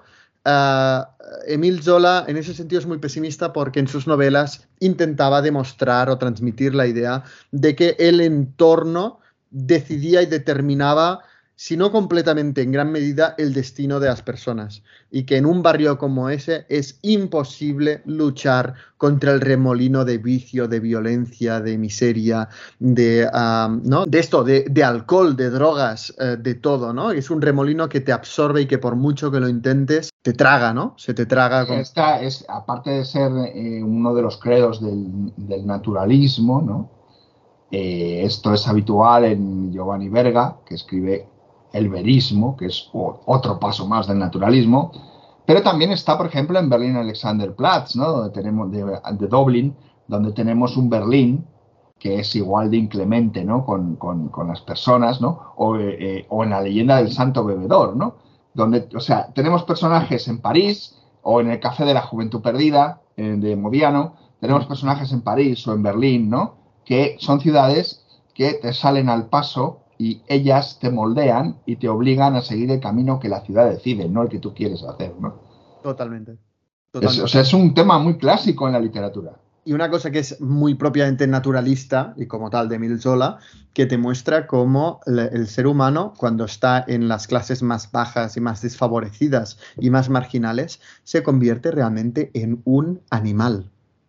En un animal. O sea, te muestra, yo recuerdo, por ejemplo, en Germinal, cómo lo- los trabajadores, eh, bueno, para la época, sin estar casados, sin formalizar nada, ah, follaban por las calles delante de todo el mundo como, como animales, ¿no? En esa época que tú dices, bueno, es la época, ¿no? Casi de, de la Belle Époque, o sea, bueno, antes, ¿no? Pero, pero que es un París que normalmente recordamos como muy encorsetado y muy formal. Ah, y ves, eh, eh, Emil Zola puso luz sobre las esferas más bajas que realmente, y en el Tugurio también se ve, se mueven como animales porque la sociedad los ha llevado ahí. No tenían educación, no tenían solo, eran manos para grandes fábricas de carbón o de lo que fuera y, y- quedaban reducidos completamente y expulsados de la sociedad. Sí, sí, sí, sí, es así, es, es un libro fascinante, la verdad. Y muy interesante, muy interesante. Y te lo sabe transmitir muy bien, Emil Mm. Zola. Sí. Esa- esa- esas, Pues yo no sé si será su gran, su gran obra, ¿eh? Yo creo que sí, el Tugurio sí. Yo por lo que he leído, yo he leído Germinal, Nana, el Tugurio, he leído eh, la, La fortuna de Rogón y de lo que he leído es que el Tugurio me parece impresionante. Sí, sí, sí, totalmente de acuerdo. Así que felicidades por haber sacado este libro, por haberle dado un nuevo aire, una nueva, por haberlo modernizado, ¿eh? Mm. Y nada, eh, eh, jolín, que funcione lo mejor que posible, que se lo merece el libro y, y, bueno, pues mucho éxito. Muchas gracias, José Carlos. Ahí, ahí estamos. eh. Quería, quería acabar el año ¿no? con, con un libro a, a la altura y además con un libro pues que es un tocho, ¿eh? O sea, tiene más de 500 Luego páginas. tenemos una pregunta donde vamos a recomendar este, entre otros. Tiene más de 500 páginas, y sí, es un tocho. Llevas varios tochos seguidos, ¿eh? Pero ahora respondemos a Romel, que desde Lima nos manda esta pregunta. Hola José Carlos, hola Jan, Eh, soy Romel desde Lima. Estoy ahora revisando un, un autor, Ítalo Calvino, es en realidad bastante, bastante bueno. Estoy con Si una noche de invierno un viajero me he recordado en algunos capítulos y en esta historia fragmentada, que parece al menos algo confusa, pero que en realidad es bastante buena. Me recuerda un poco a Solenoide de Cartaresco. No sé con qué otro libro de Ítalo Calvino ustedes me recomiendan continuar. Un abrazo desde Lima. Bueno, amigo Rommel, muchas gracias. Eh, primero te voy a recomendar El varón rampante de Calvino. Y luego eh, voy a terminar aquí mi intervención diciéndote que no, no veo la relación entre Si una noche de invierno un viajero y Solenoide y que me voy a poner a intentar encontrarla. Porque curiosamente, Si una noche de invierno un viajero me lo voy a volver a tener que leer en breve porque hago un taller sobre este libro y además hago otro taller a principios de enero sobre solenoide. O sea que me, me- em- de hecho solenoide lo estoy leyendo por segunda vez ya, lo llevo por la mitad. Pero es que, chico, me he quedado sorprendido porque no había visto esta relación con este libro. Y, bueno, pues lo voy, a, lo voy a mirar y le voy a dar una vuelta, porque posiblemente tendrás razón, pero me ha, me ha, me ha iluminado, ¿no? No hubiera nunca eh, unido solenoide así una noche de un viajero. Vamos a ver en qué le encuentro yo y más adelante, en otro café de Mendel lo puedo comentar. Es que yo de Calvino no, todavía no he leído nada y de, bueno, mm, he leído cosas pero no de ficción. Ah, y Cartarescu he leído solo Las Bellas Extranjeras y El Ruletista, por lo que no, no puedo aportar mucho, pero sí que tengo que decir que a priori, por cómo yo tenía situados estos dos autores, tampoco nunca los habría De relacionado. todas maneras, Rommel, si eres tan amable y nos mandas un mensaje para el próximo café y nos dices qué similitudes o qué relaciones literarias encuentras entre, ambas entre ambas obras, entre ambas obras, pues estaré encantado de escucharlo y de, y de, y de- además me, me- me guiará a mí, ¿no? En la interpretación. Pues aquí queda hecha esta invitación a Rommel para que vuelva a participar aclarándonos esto. Y ahora pasamos a Guillermo que nos dice lo siguiente. Hola Jan, hola José Carlos, aquí Guillermo desde Gran Canaria.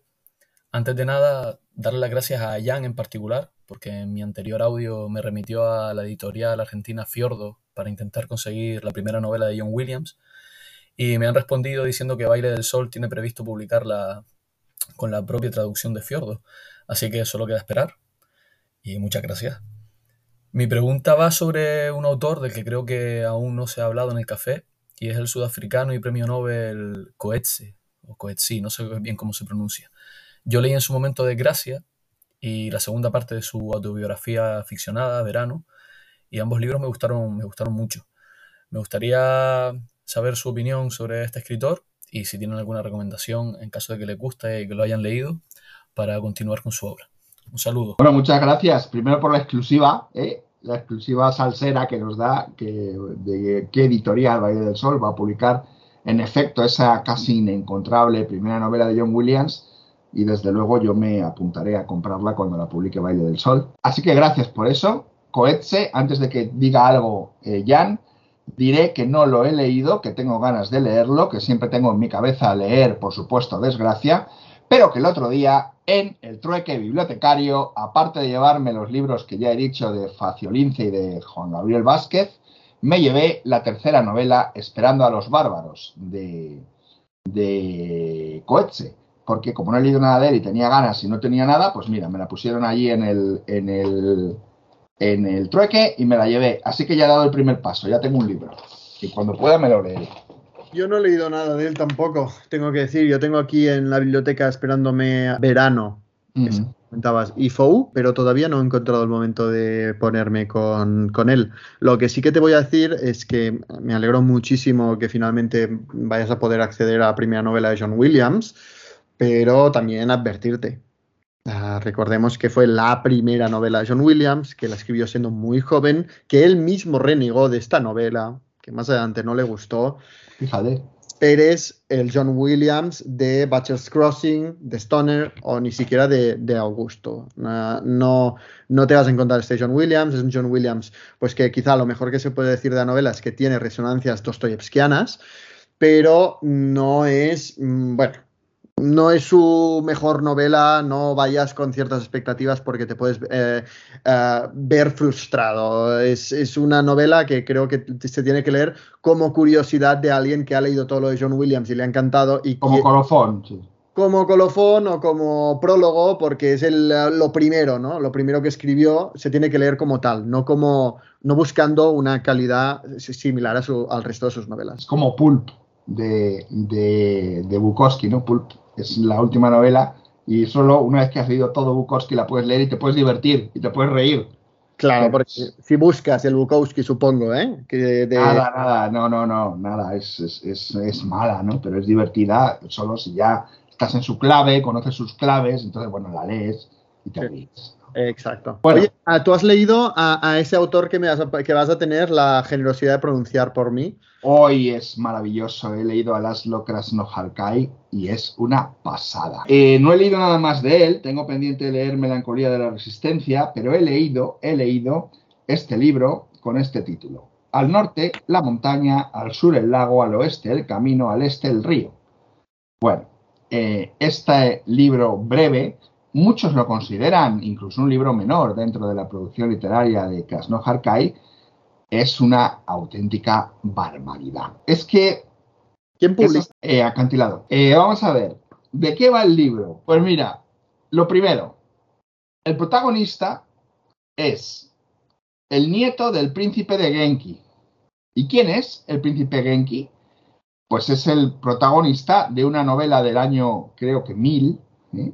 Que está considerada la primera novela de la historia, que es el relato de Genki o la novela de Genki de una escritora, escritora japonesa.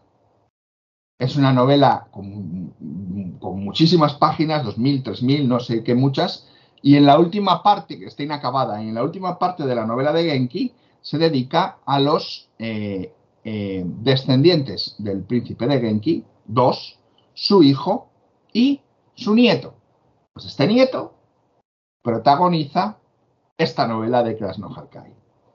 Ahora bien, ¿la protagoniza cómo? Pues en forma de fantasma o en forma de espíritu, que va buscando un libro que ha leído hace mucho tiempo, que era Los 100 me- eh, los 100 mejores jardines. Y el número 100 es un jardín zen, que es un jardín secreto, que parece ser que se encuentra en las afueras donde hay un monasterio en Osaka.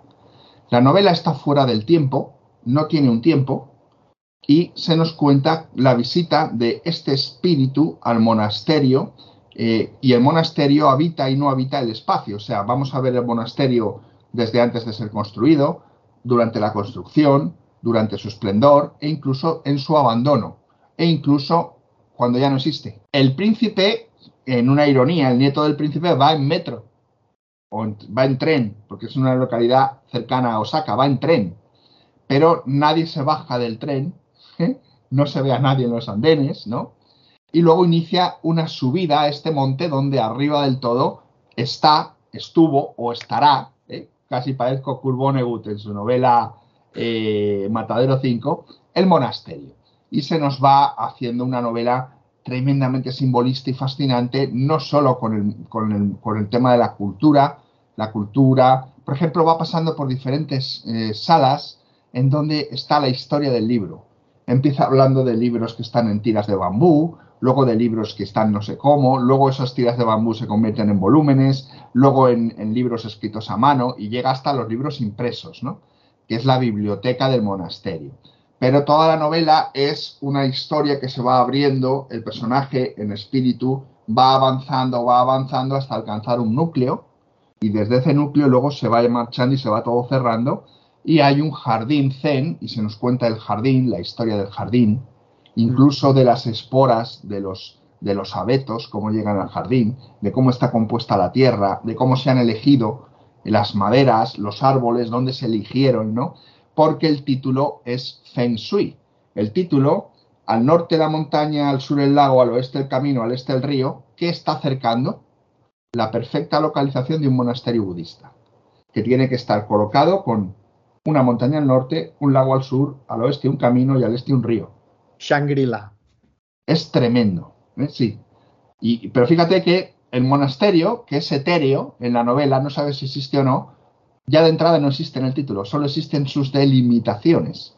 Y con eso ya doy muchas claves para entender el texto, ¿no? Es magnífico, corto, con, una, con un estilo de frases que tiene como en circulares o en cascada, casi no utiliza puntos, todos son comas y todos son justapuestas, tiene un estilo complejo, delicioso, y es una novela ¿no? Esto, esto debe hacer, al tener tantas comas y tal, que el texto fluya muchísimo como una... Una novela con, con alma de haiku. Qué bueno. Es una obra maestra. Es una obra maestra. Así que he descubierto a Krasno Harkai, lo he leído para hacer unos talleres que hice. Tenía muchas ganas y gracias también a mi amigo virtual, pero, pero muy amigo, eh, Conrado, eh, de Chile, que fue el que me puso tras la pista de este autor. Y bueno, pues el siguiente va a ser el de, el de este de la. Nunca sé cómo se llama, el de Melancolía de la Resistencia, que me lo leeré este verano. Así que, bueno, pues ahí queda Krasno Harkai, os lo recomiendo. Dime. Ahora estaba repasando mientras hablabas la lista de, de las quinielas del pasado premio Nobel y no está. No está, ¿no? No está. Pues es raro, siempre estaba, ¿eh? Sí, sí, es que me sonaba por esto. Mm, Bueno, Igual le había comido este año terreno a otro húngaro que era Peter Nadas, que igual sí que estaba. sí, él sí. ¿Ves? Pero bueno. él sí. Así que, de verdad, un libro que merece mucho la pena, ¿eh? Pero que os va a volar la cabeza y que os va a dejar, es, es breve, ¿eh? Os va a dejar ahí como atornillados. Qué bueno, pues qué Sí, buena sí. recomendación. Bueno, ah, a ver, yo es que alucino ah, con estos cafés a finales de año porque es que se nota que entramos en temporada de, de premios, porque es que ahora hablábamos del premio Nobel, pero es que también eh, premio Planeta, premio Ralde, es que no sé ni por cuál empezar. Ah, Bueno, eh, em, yo tampoco sé por cuál empezar o por cuál no empezar. Eh, lo único que me llamó la atención que dijeron que entre los finalistas, es que esto, esto es vergonzoso. Hablaron los del Premio Planeta de que había unos finalistas que se leía el jurado y que uno de ellos se había, eh, se había presentado o había sido publicado no sé en dónde y que al no ser original lo retiraron y que no les dio tiempo de incluir otro finalista, que en vez de ser seis eran cinco este año o en vez de ser cinco eran cuatro, no lo sé. Pero esto todo, esto es una mentira. Yo no sé qué creerme. Yo no sé, bueno. Y luego el otro, porque ya paso de hablar más de Planeta, el otro es lo que me ha llamado la atención, que eh, el Herralde eh, han declarado el premio desierto. Se declara el premio desierto, yo os voy a decir mi opinión, porque no han encontrado un libro que esté a la altura, lo cual me llama la atención porque el Herralde últimamente, visto lo visto, cualquier libro está a la altura, pero ellos han emitido un comunicado en el cual no han llegado a un acuerdo los miembros del jurado. Esto te iba a comentar, porque, porque esto que dices, a ver, eh, esta novela que decía de Mariana Enríquez, Nuestra parte de noche, fue premio Ralde y, esta, y fue, uno, un éxito y dos, eh, se está traduciendo a varios idiomas y ha tenido mucho recorrido. Que yo no porque, porque todos los premios estos tienen algunos libros buenos, pero mira el resto de los premios Herralde, porque es para llevarse las manos a la cabeza. El Herralde, el Herralde era un gran premio era un gran premio que se fue echando a, echando a perder. Eh, si miramos la lista, eh, eh, bueno, ganó Javier Marías, cosa que tampoco es una cosa que a mí me vuelva loco, pero no era un mal premio. Pero si te fijas en los últimos, los últimos premiados, ¿no? has dicho el de Mariana Enríquez, pero antes está Lectura Fácil de Cristina Morales, está Marta Sanz con Farándula, los detectives salvajes de Roberto Bolaño. No, no, yo estoy hablando de, novelas que bajan el nivel, ¿vale? Ah, vale. ¿Vale? O sea, no, no, lectura fácil para mí no es un libro bueno. Mm, eh, Marta Sanz es una escritora pésima. Eh, está, no sé, o sea, Manuel Gutiérrez Aragón sí que es cierto que es un poco un premio planeta de anagrama. Y, está una de las peores novelas españolas que he leído en mi vida, que es de Alejandro Gándara, que se llama Últimas Noticias de Nuestro Mundo, y lamento, lamento el tiempo que perdí en leerla. Y también está otra infame hasta decir basta, de Marcos Giral Torrente, que es descendiente de Torrente Ballester, que es París, ¿no? Un poco antes de estos todavía se mantenía el nivel, ¿no? Pero luego todo esto ha caído totalmente en la vergüenza y en el asco y en lo de siempre, ¿no? Y no tenéis más que ver, pues los finalistas, Miguel Ángel Hernández con El Instante Peligroso, Sara Mesa, otra vez. A ver, yo, yo lo que te decía, yo creo que el premio Ralde es el premio Planeta de Anagrama. ¿Cuál es la diferencia? Que, el premio Planeta rebusca entre sus bestsellers que son muy comerciales y muy poco literarios y elige a uno para promocionar. La diferencia con Anagrama es que tiene una cartera de escritores que uno te gustará más y otro te gustará menos. Pero yo incluso a la mesa, que un amor no me gustó nada, admito que es otro nivel que lo que baraja Premio Planeta. O sea, no tiene nada que ver, es la noche y el día, ¿no? Porque los autores de Anagrama tienen un estándar de calidad pero sí que viendo el listado de ganadores son escritores de anagrama. O sea, María Enríquez ya publica en anagrama, Luis G. Martín, Marta Sanz, son, eh, al final no deja de ser, no, veo ningún escritor que no sea un consagrado. Y hay, y hay, hay mucha mediocridad, ¿eh? hay de todo, pero son todos escritores de anagrama, o sea, no descubren nuevo talento con esto, este premio, sino que promocionan a un escritor, pues que seguramente pues que se ha quedado largos años en anagrama, como puede ser Enrique Vilamatas, ¿no? Que lleva mucho tiempo en anagrama y ¡pam! Lo, gana el premio Ralde, por lo que veo, ¿eh? Ah, completamente de acuerdo contigo. A mí lo que, lo que me sorprendió fue la razón, ¿no? Porque sí que yo he visto otros premios que se quedan desiertos y dicen porque el jurado no ha encontrado ninguna obra que alcance el nivel mínimo del premio.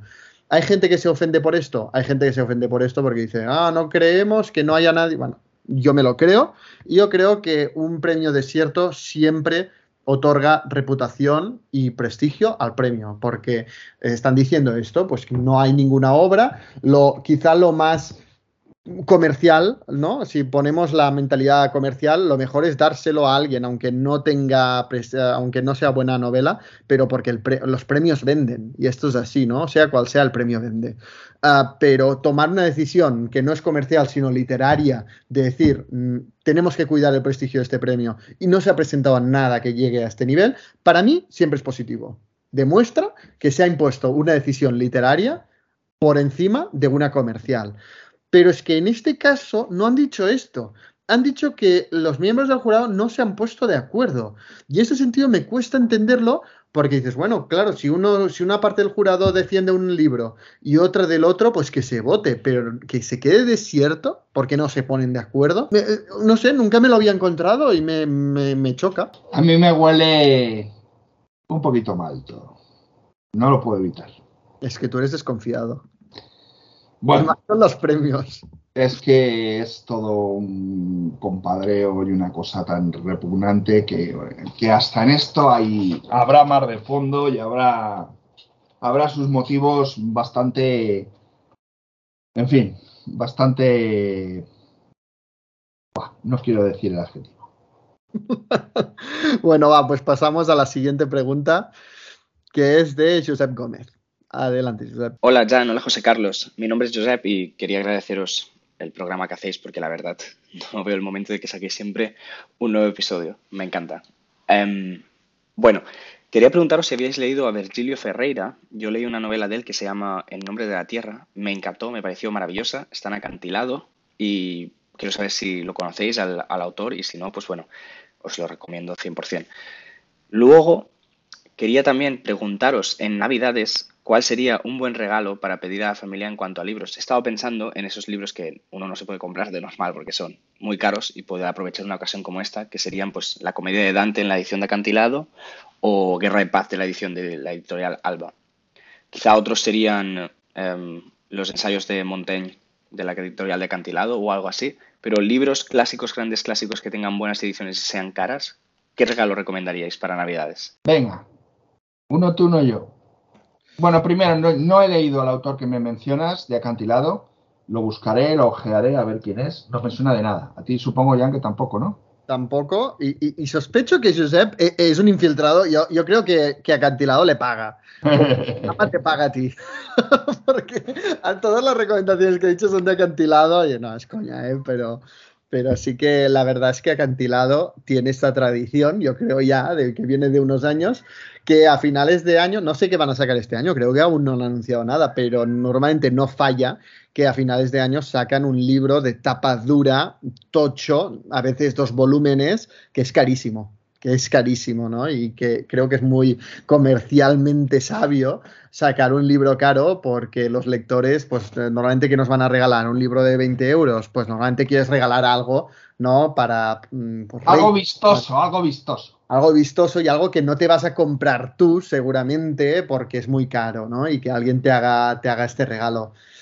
Ah, yo es que tengo muchos, o sea, ya solo acantilado, creo que ya he mencionado, ¿no? La comedia, mm, yo añadiría aquí un libro de acantilado que no sé si es el del año pasado o el anterior, creo que del anterior, eh, que son las entrevistas a diferentes escritores de Paris Review, que tiene pues mm, las entrevistas a García Márquez, a Faulkner, a, a mil escritores. Venga, yo añado otro de acantilado.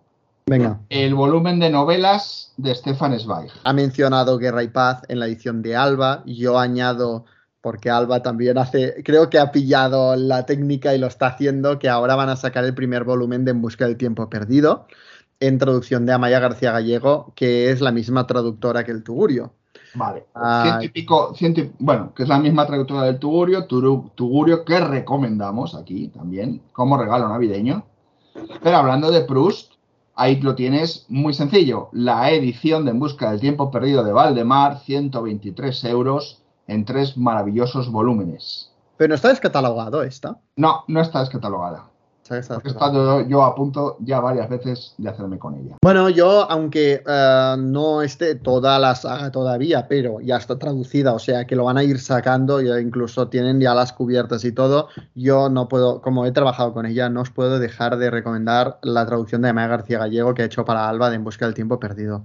Luego ya, pues yendo a mi casa, no puedo dejar de recomendaros dos libros, dos tochos, que quizá pues no superan los 30 euros, porque, porque ya para mí es muy importante, ¿no? No ir a según qué precios, ah, pero La mirada del ángel de Thomas Wolfe y El tugurio de Mil Zola son dos libros que de verdad, si ah, alguien os pide y no sabéis qué libro pedir para Navidades, os lo recomiendo mucho porque ambas novelas son absolutamente increíbles. Mm. Y te voy a recomendar, entre los caros caros, la edición que la editorial Avada ha sacado de la Divina Comedia con dibujos de Botticelli. He recomendado esta edición de Avada 800.000 veces y le he dado like a todas las publicaciones donde aparece esta edición.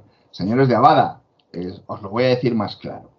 Eh, nosotros en casa, Gema y yo, tenemos una broma, que es que cada vez que tocan al timbre en Navidades decimos, mira, aquí llega la cesta de Navidades, el jamón de tal editorial, el jamón de tal otra. Por supuesto nunca llega nada. Bueno, pues este año en vez de un jamón, si tocaran al timbre y llegara la Divina Comedia publicada por Abada, no sabéis lo feliz que sería. ¿eh?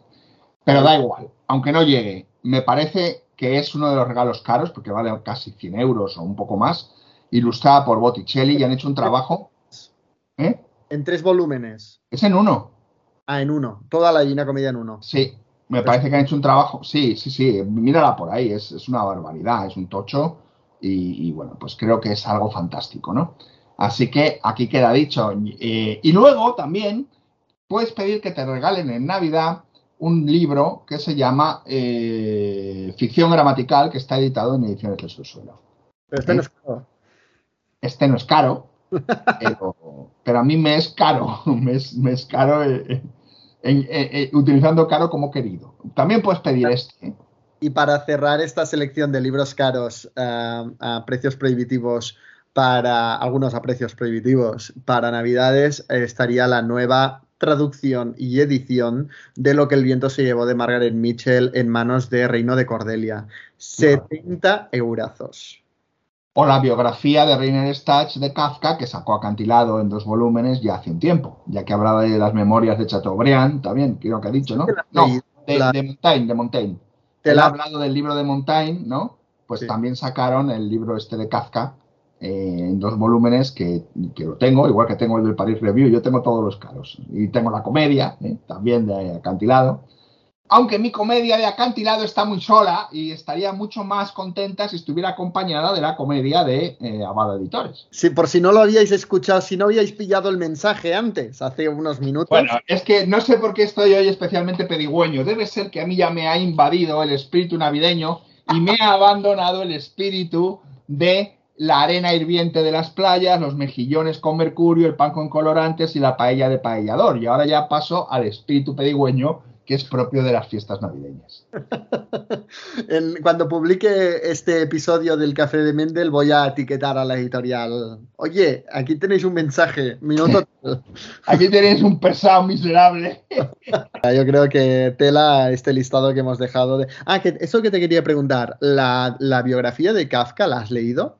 Sí. ¿Y qué te parece? ¿Vale la pena?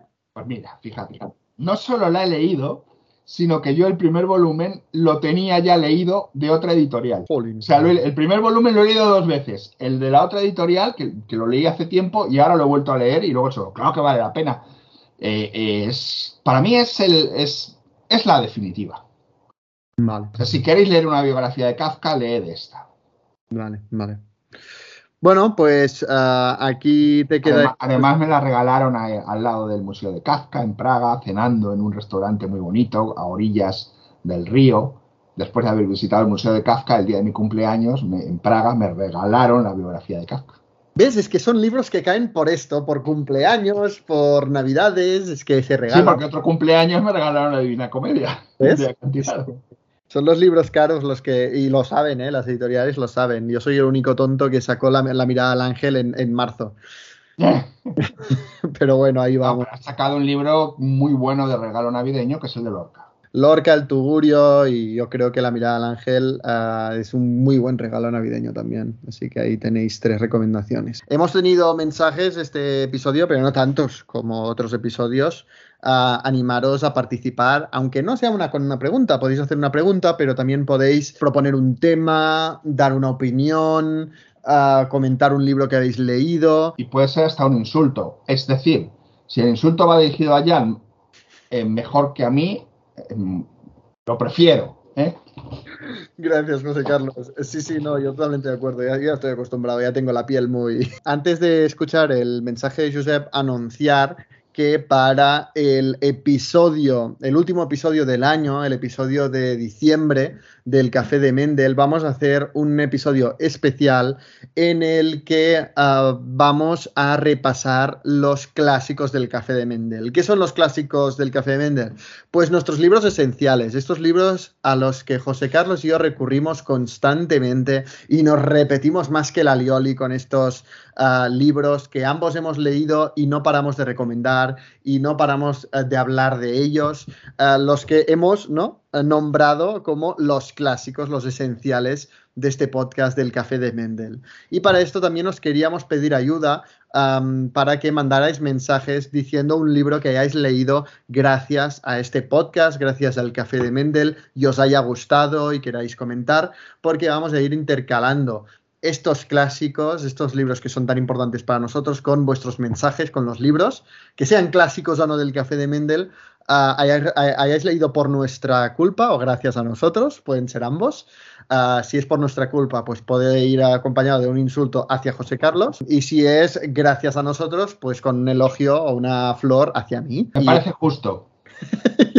y así creo que va, va a quedar un, un, último episodio uh, del año muy, muy especial. Eso y ya, sin más dilación, pasamos a la última pregunta de Uh, de este episodio. Bueno, y mi siguiente pregunta es sobre unos cuantos autores. Estaría Juan Rulfo, he leído unos cuantos de los relatos de Llano en Llamas que hay en un compendio de Alianza 100 de hace años. Y quizá El Llano Llamas ha sido el, el, relato que menos me ha gustado, con el que menos he conectado, o más difícil se me ha hecho de leer. No sé. Eh, sé que a Jan le gusta eh, Pedro Páramo y todos estos, los libros del Gallo de Oro y tal. Querría saber cuál es vuestra opinión, o sea, qué hace falta para entender al autor y y porque a veces se puede hacer difícil. Luego, eh, Silvia Plath, leí eh, en ediciones del Periscopi, enhorabuena Jan, a La campana de cristal y sufrí como amor-odio a su forma de escribir al mismo tiempo, porque había momentos en los que no entendía nada, momentos en los que me parecían sublimes. No sé si habéis hablado mucho Silvia Plath, creo que no en este podcast, qué opinión os merece. Y como último, enhorabuena por Canción del Ocaso a Jan por su edición, porque es maravilloso. Y le deseo lo mejor. Jo, muchísimas gracias, Josep. Es que ha comentado, uno, Rulfo, que es uno de mis escritores favoritos. Dos, Silvia Plath, que edité en catalán cuando hacía prácticas en edicions del Periscopi. Y tres, uh, Canción del Ocaso, que lo he publicado. O sea, esto terminar por todo lo alto. Yo me voy, vamos, crecido de, del café de hoy. Bueno. Hoy pues invito yo, camarero. Invita a él, ¿eh? bueno, eh, vamos a ver. Eh, eh, ¿Por qué Rulfo? Bueno, Rulfo es, es difícil de escribir, de, a veces de leer por su estilo, es evidente, ¿no? Es evidente, Rulfo no es sencillo. Eh, respecto a los relatos, a mí me parecen buenos, pero yo creo que su obra maestra es Pedro Páramo y que lo devora a sí mismo, ¿no? Pedro Páramo extiende una capa de invisibilidad, ¿no? Sobre la poquita obra que tiene además de Pedro Páramo, ¿no? Aunque eh, ahora tú nos hablas más de los relatos.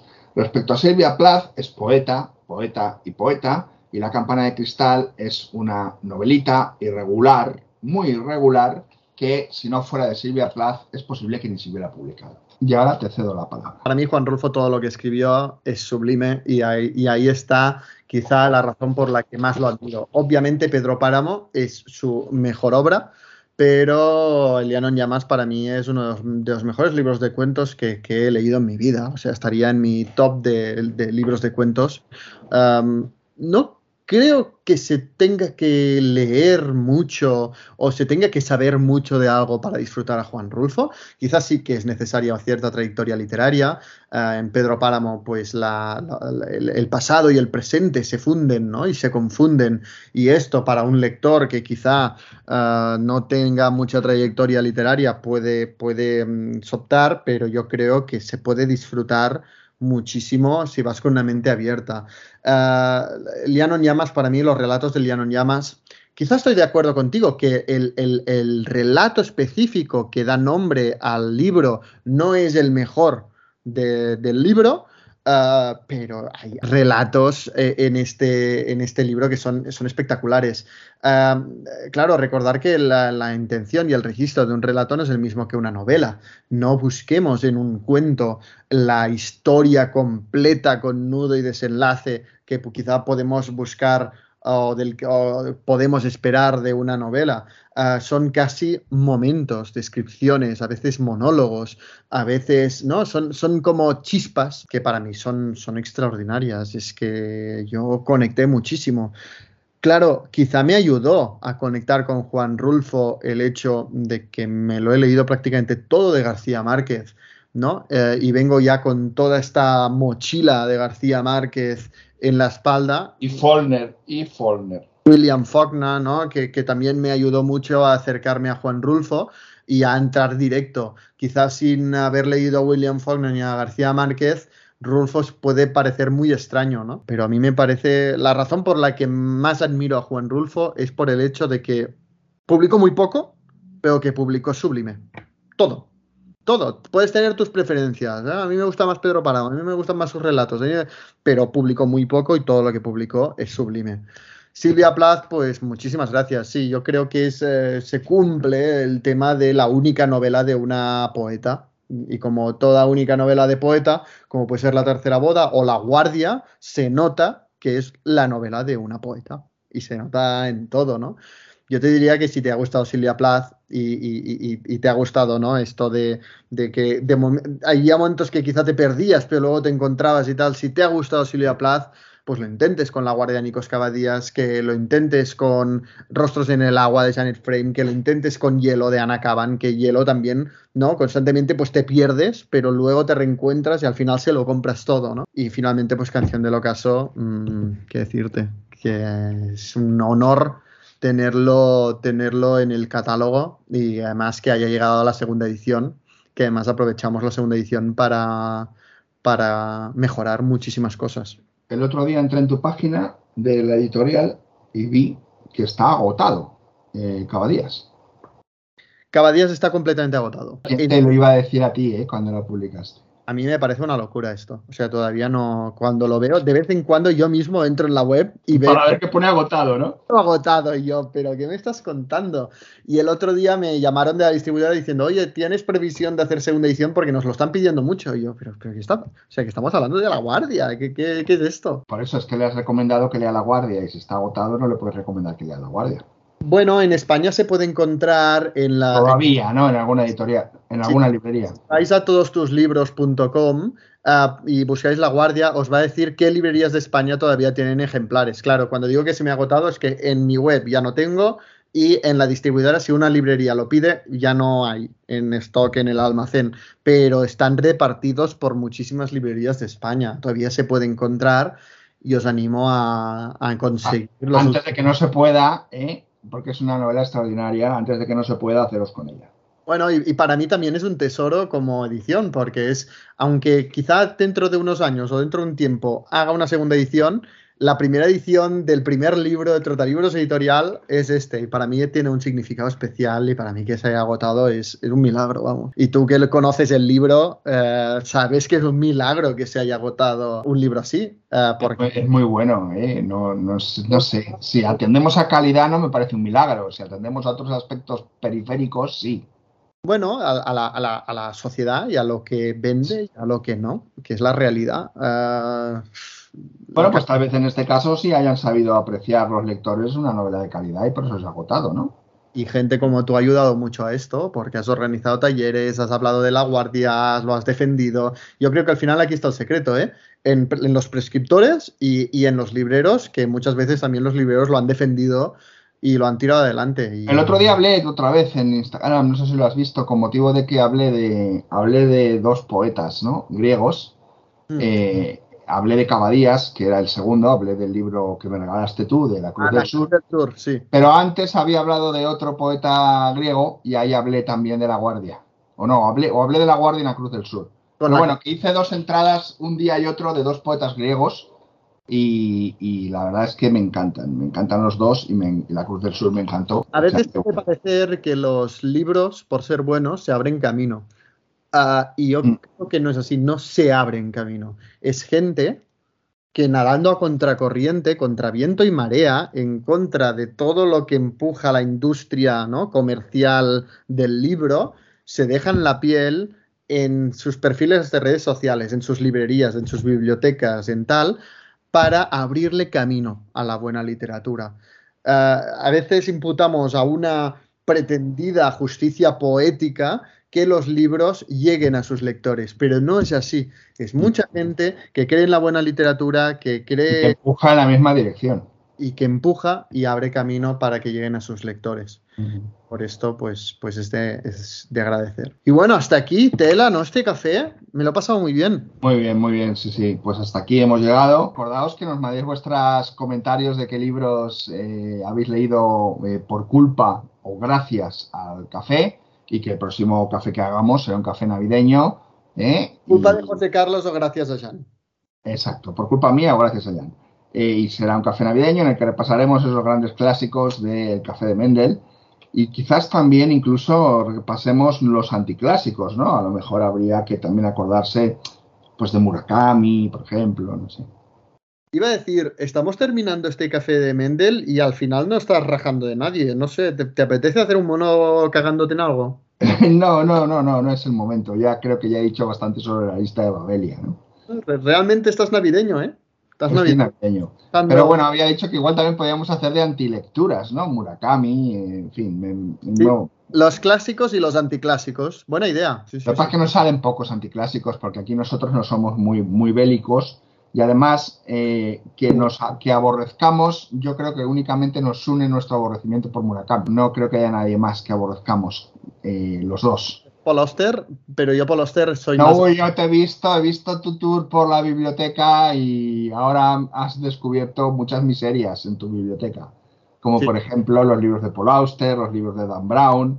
No, es que yo en mi biblioteca no solo guardo los libros que me gustan, yo tengo muchos libros que no me gustan. ¿eh? Ya, pero Dan Brown sí te gusta. Lo, lo has dicho, está Ah, grabado. no, sí, Dan Brown para mí fue muy importante en la adolescencia. Yo me lo pasé muy bien con Dan Brown. Y con Carlos Ruiz Zafón, claro, son lecturas que dices, bueno, y luego cuando sacó el último de la saga, Carlos Ruiz Zafón, me releí La sombra del viento y le vi las costuras. Y Ah, amigo, ah, amigo. Y me arrepentí mucho, porque en su momento yo lo disfruté mucho, eh, eh, La sombra del viento, y me destrocé la experiencia por quererlo releer tiempo después, porque ya no eres el mismo lector. Pero sí, sí, a mí la literatura comercial y mucha literatura comercial eh, en épocas de mi vida fue muy importante. Sí, sí, no, yo- y, y lo tengo, tengo de todo yo en mi biblioteca, tengo de todo. Hombre, yo también, pero yo esos los tengo en la esquina de la infamia. ¿Ves? Ahora sí que podemos terminar el café de Mendel. Muchísimas gracias a todos por seguirnos, escucharnos y leer con nosotros. Y gracias, José Carlos, como siempre, por este café, aunque te haya invitado yo hoy. Muchas gracias por la invitación y el próximo día nos vemos ya con eh, trineos, eh, campanillas navideñas y todo tipo de parafernalia con los clásicos navideños. Ah, no nos veréis porque es podcast, no es vídeo, pero José Carlos vendrá vestido de Papá Noel y yo vendré vestido de Rudolf ah, el ciervo. Eso es. Así Hola. vamos a hacer el próximo, el próximo podcast, eh, porque además tenemos atributos para ello. Totalmente. Yo la napia y tú la barba. Muchas gracias. Así que nada, muchas gracias Jan y nos vemos el próximo, el próximo día. Chao.